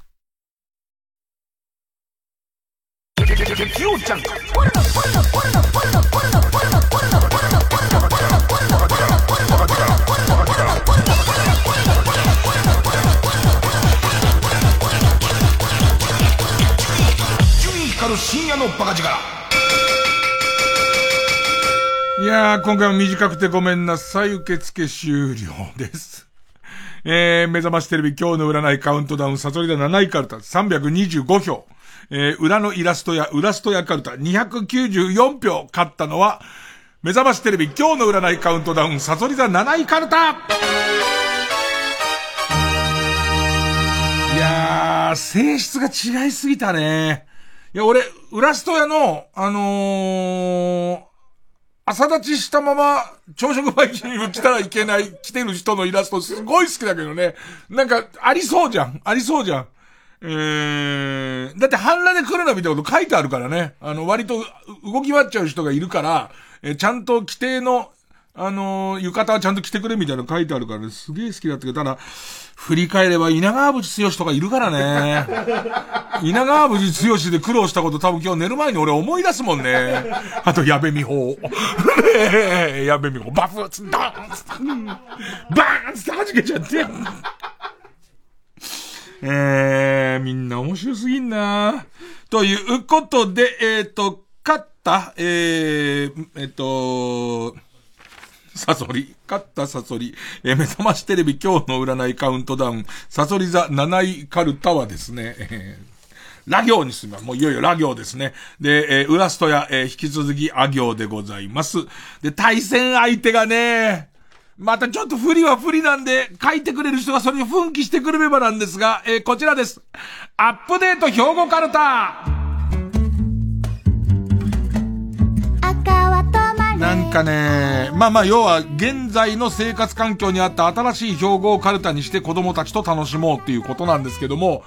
いいのが、いいんだよねっていうのが多すぎて、デビュー戦で、多分、デビュー戦で大敗してると思うんだよね。いやね、いいのが多いんだよな。えっとね、例題一応読んどきますかね。えー、これすごくない？ペンネーム、アクアホワイト、アイブ、ね、愛するの愛。に、えー、撫でるって書いて、アイブ。アイブは手、手辺ね。手を抜いたら愛がないって書いてある。いや、どこに貼ったんだよ、この標語。この標語は。この標語がどこに書いてあったのかわかんないけど、うますぎない。すげえうまいと思うんだよ。うまくて勝つの難しいんだよなえー、ペンネームジョーカーマーチ。あ、アップ1秒、恥1勝だって。めちゃめちゃうまいよ。めちゃめちゃうまいし、これを多分、えーパソコンなりスマホに貼っといた方がいい人いるよね。えー、ペンネーム3日ポンズ。あ、アイコスならと思っているのはあなただけっていう。これもなんか禁煙の下とかにこうあった方がいいよね。あの、ウラスト屋と合わせてあった方がいいよね。こっちはイラスト屋でいいだろうって話なんですけど。いや、これはね、ほんと難しいです。本当にめちゃめちゃ難しいと思います。えー、そうだよな、豆腐小僧。豆腐小僧、い、イラマチをしないさせない思いやり。そう、なんだよ。しない方の思いやりなんだよ。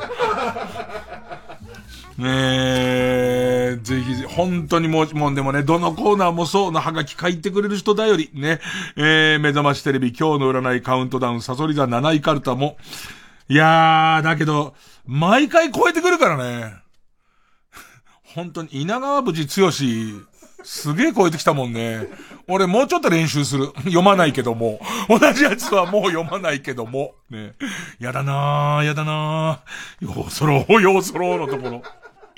えー、ラ行に入ります。ラ行はもう文言が難しいです。えー、対するは、アップデート標語カルタはあ行です。もう大変難しいカルタです。えー、この対戦に投稿お待ちしております。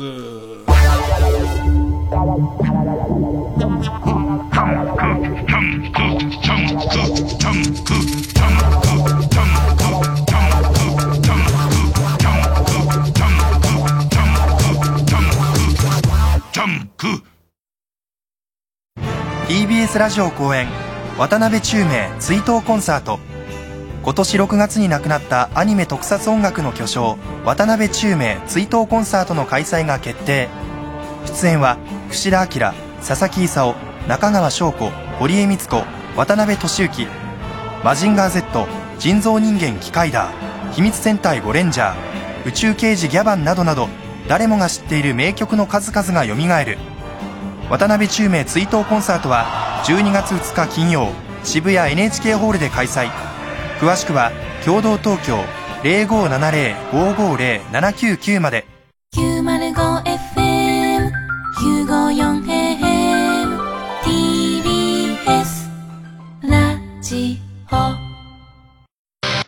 金曜夜12時からのマイナビラフターナイトでは今注目の若手芸人を紹介しています。ピカチュウの目覚まし時計がジリリリリリリリリリリなん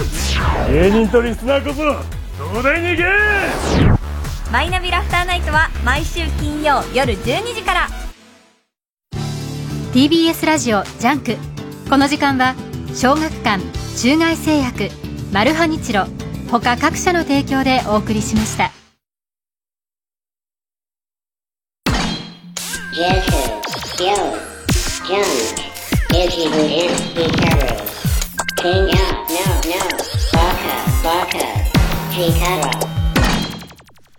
さあ、今週もほとんど人生の役に立たない2時間が過ぎていきますけど。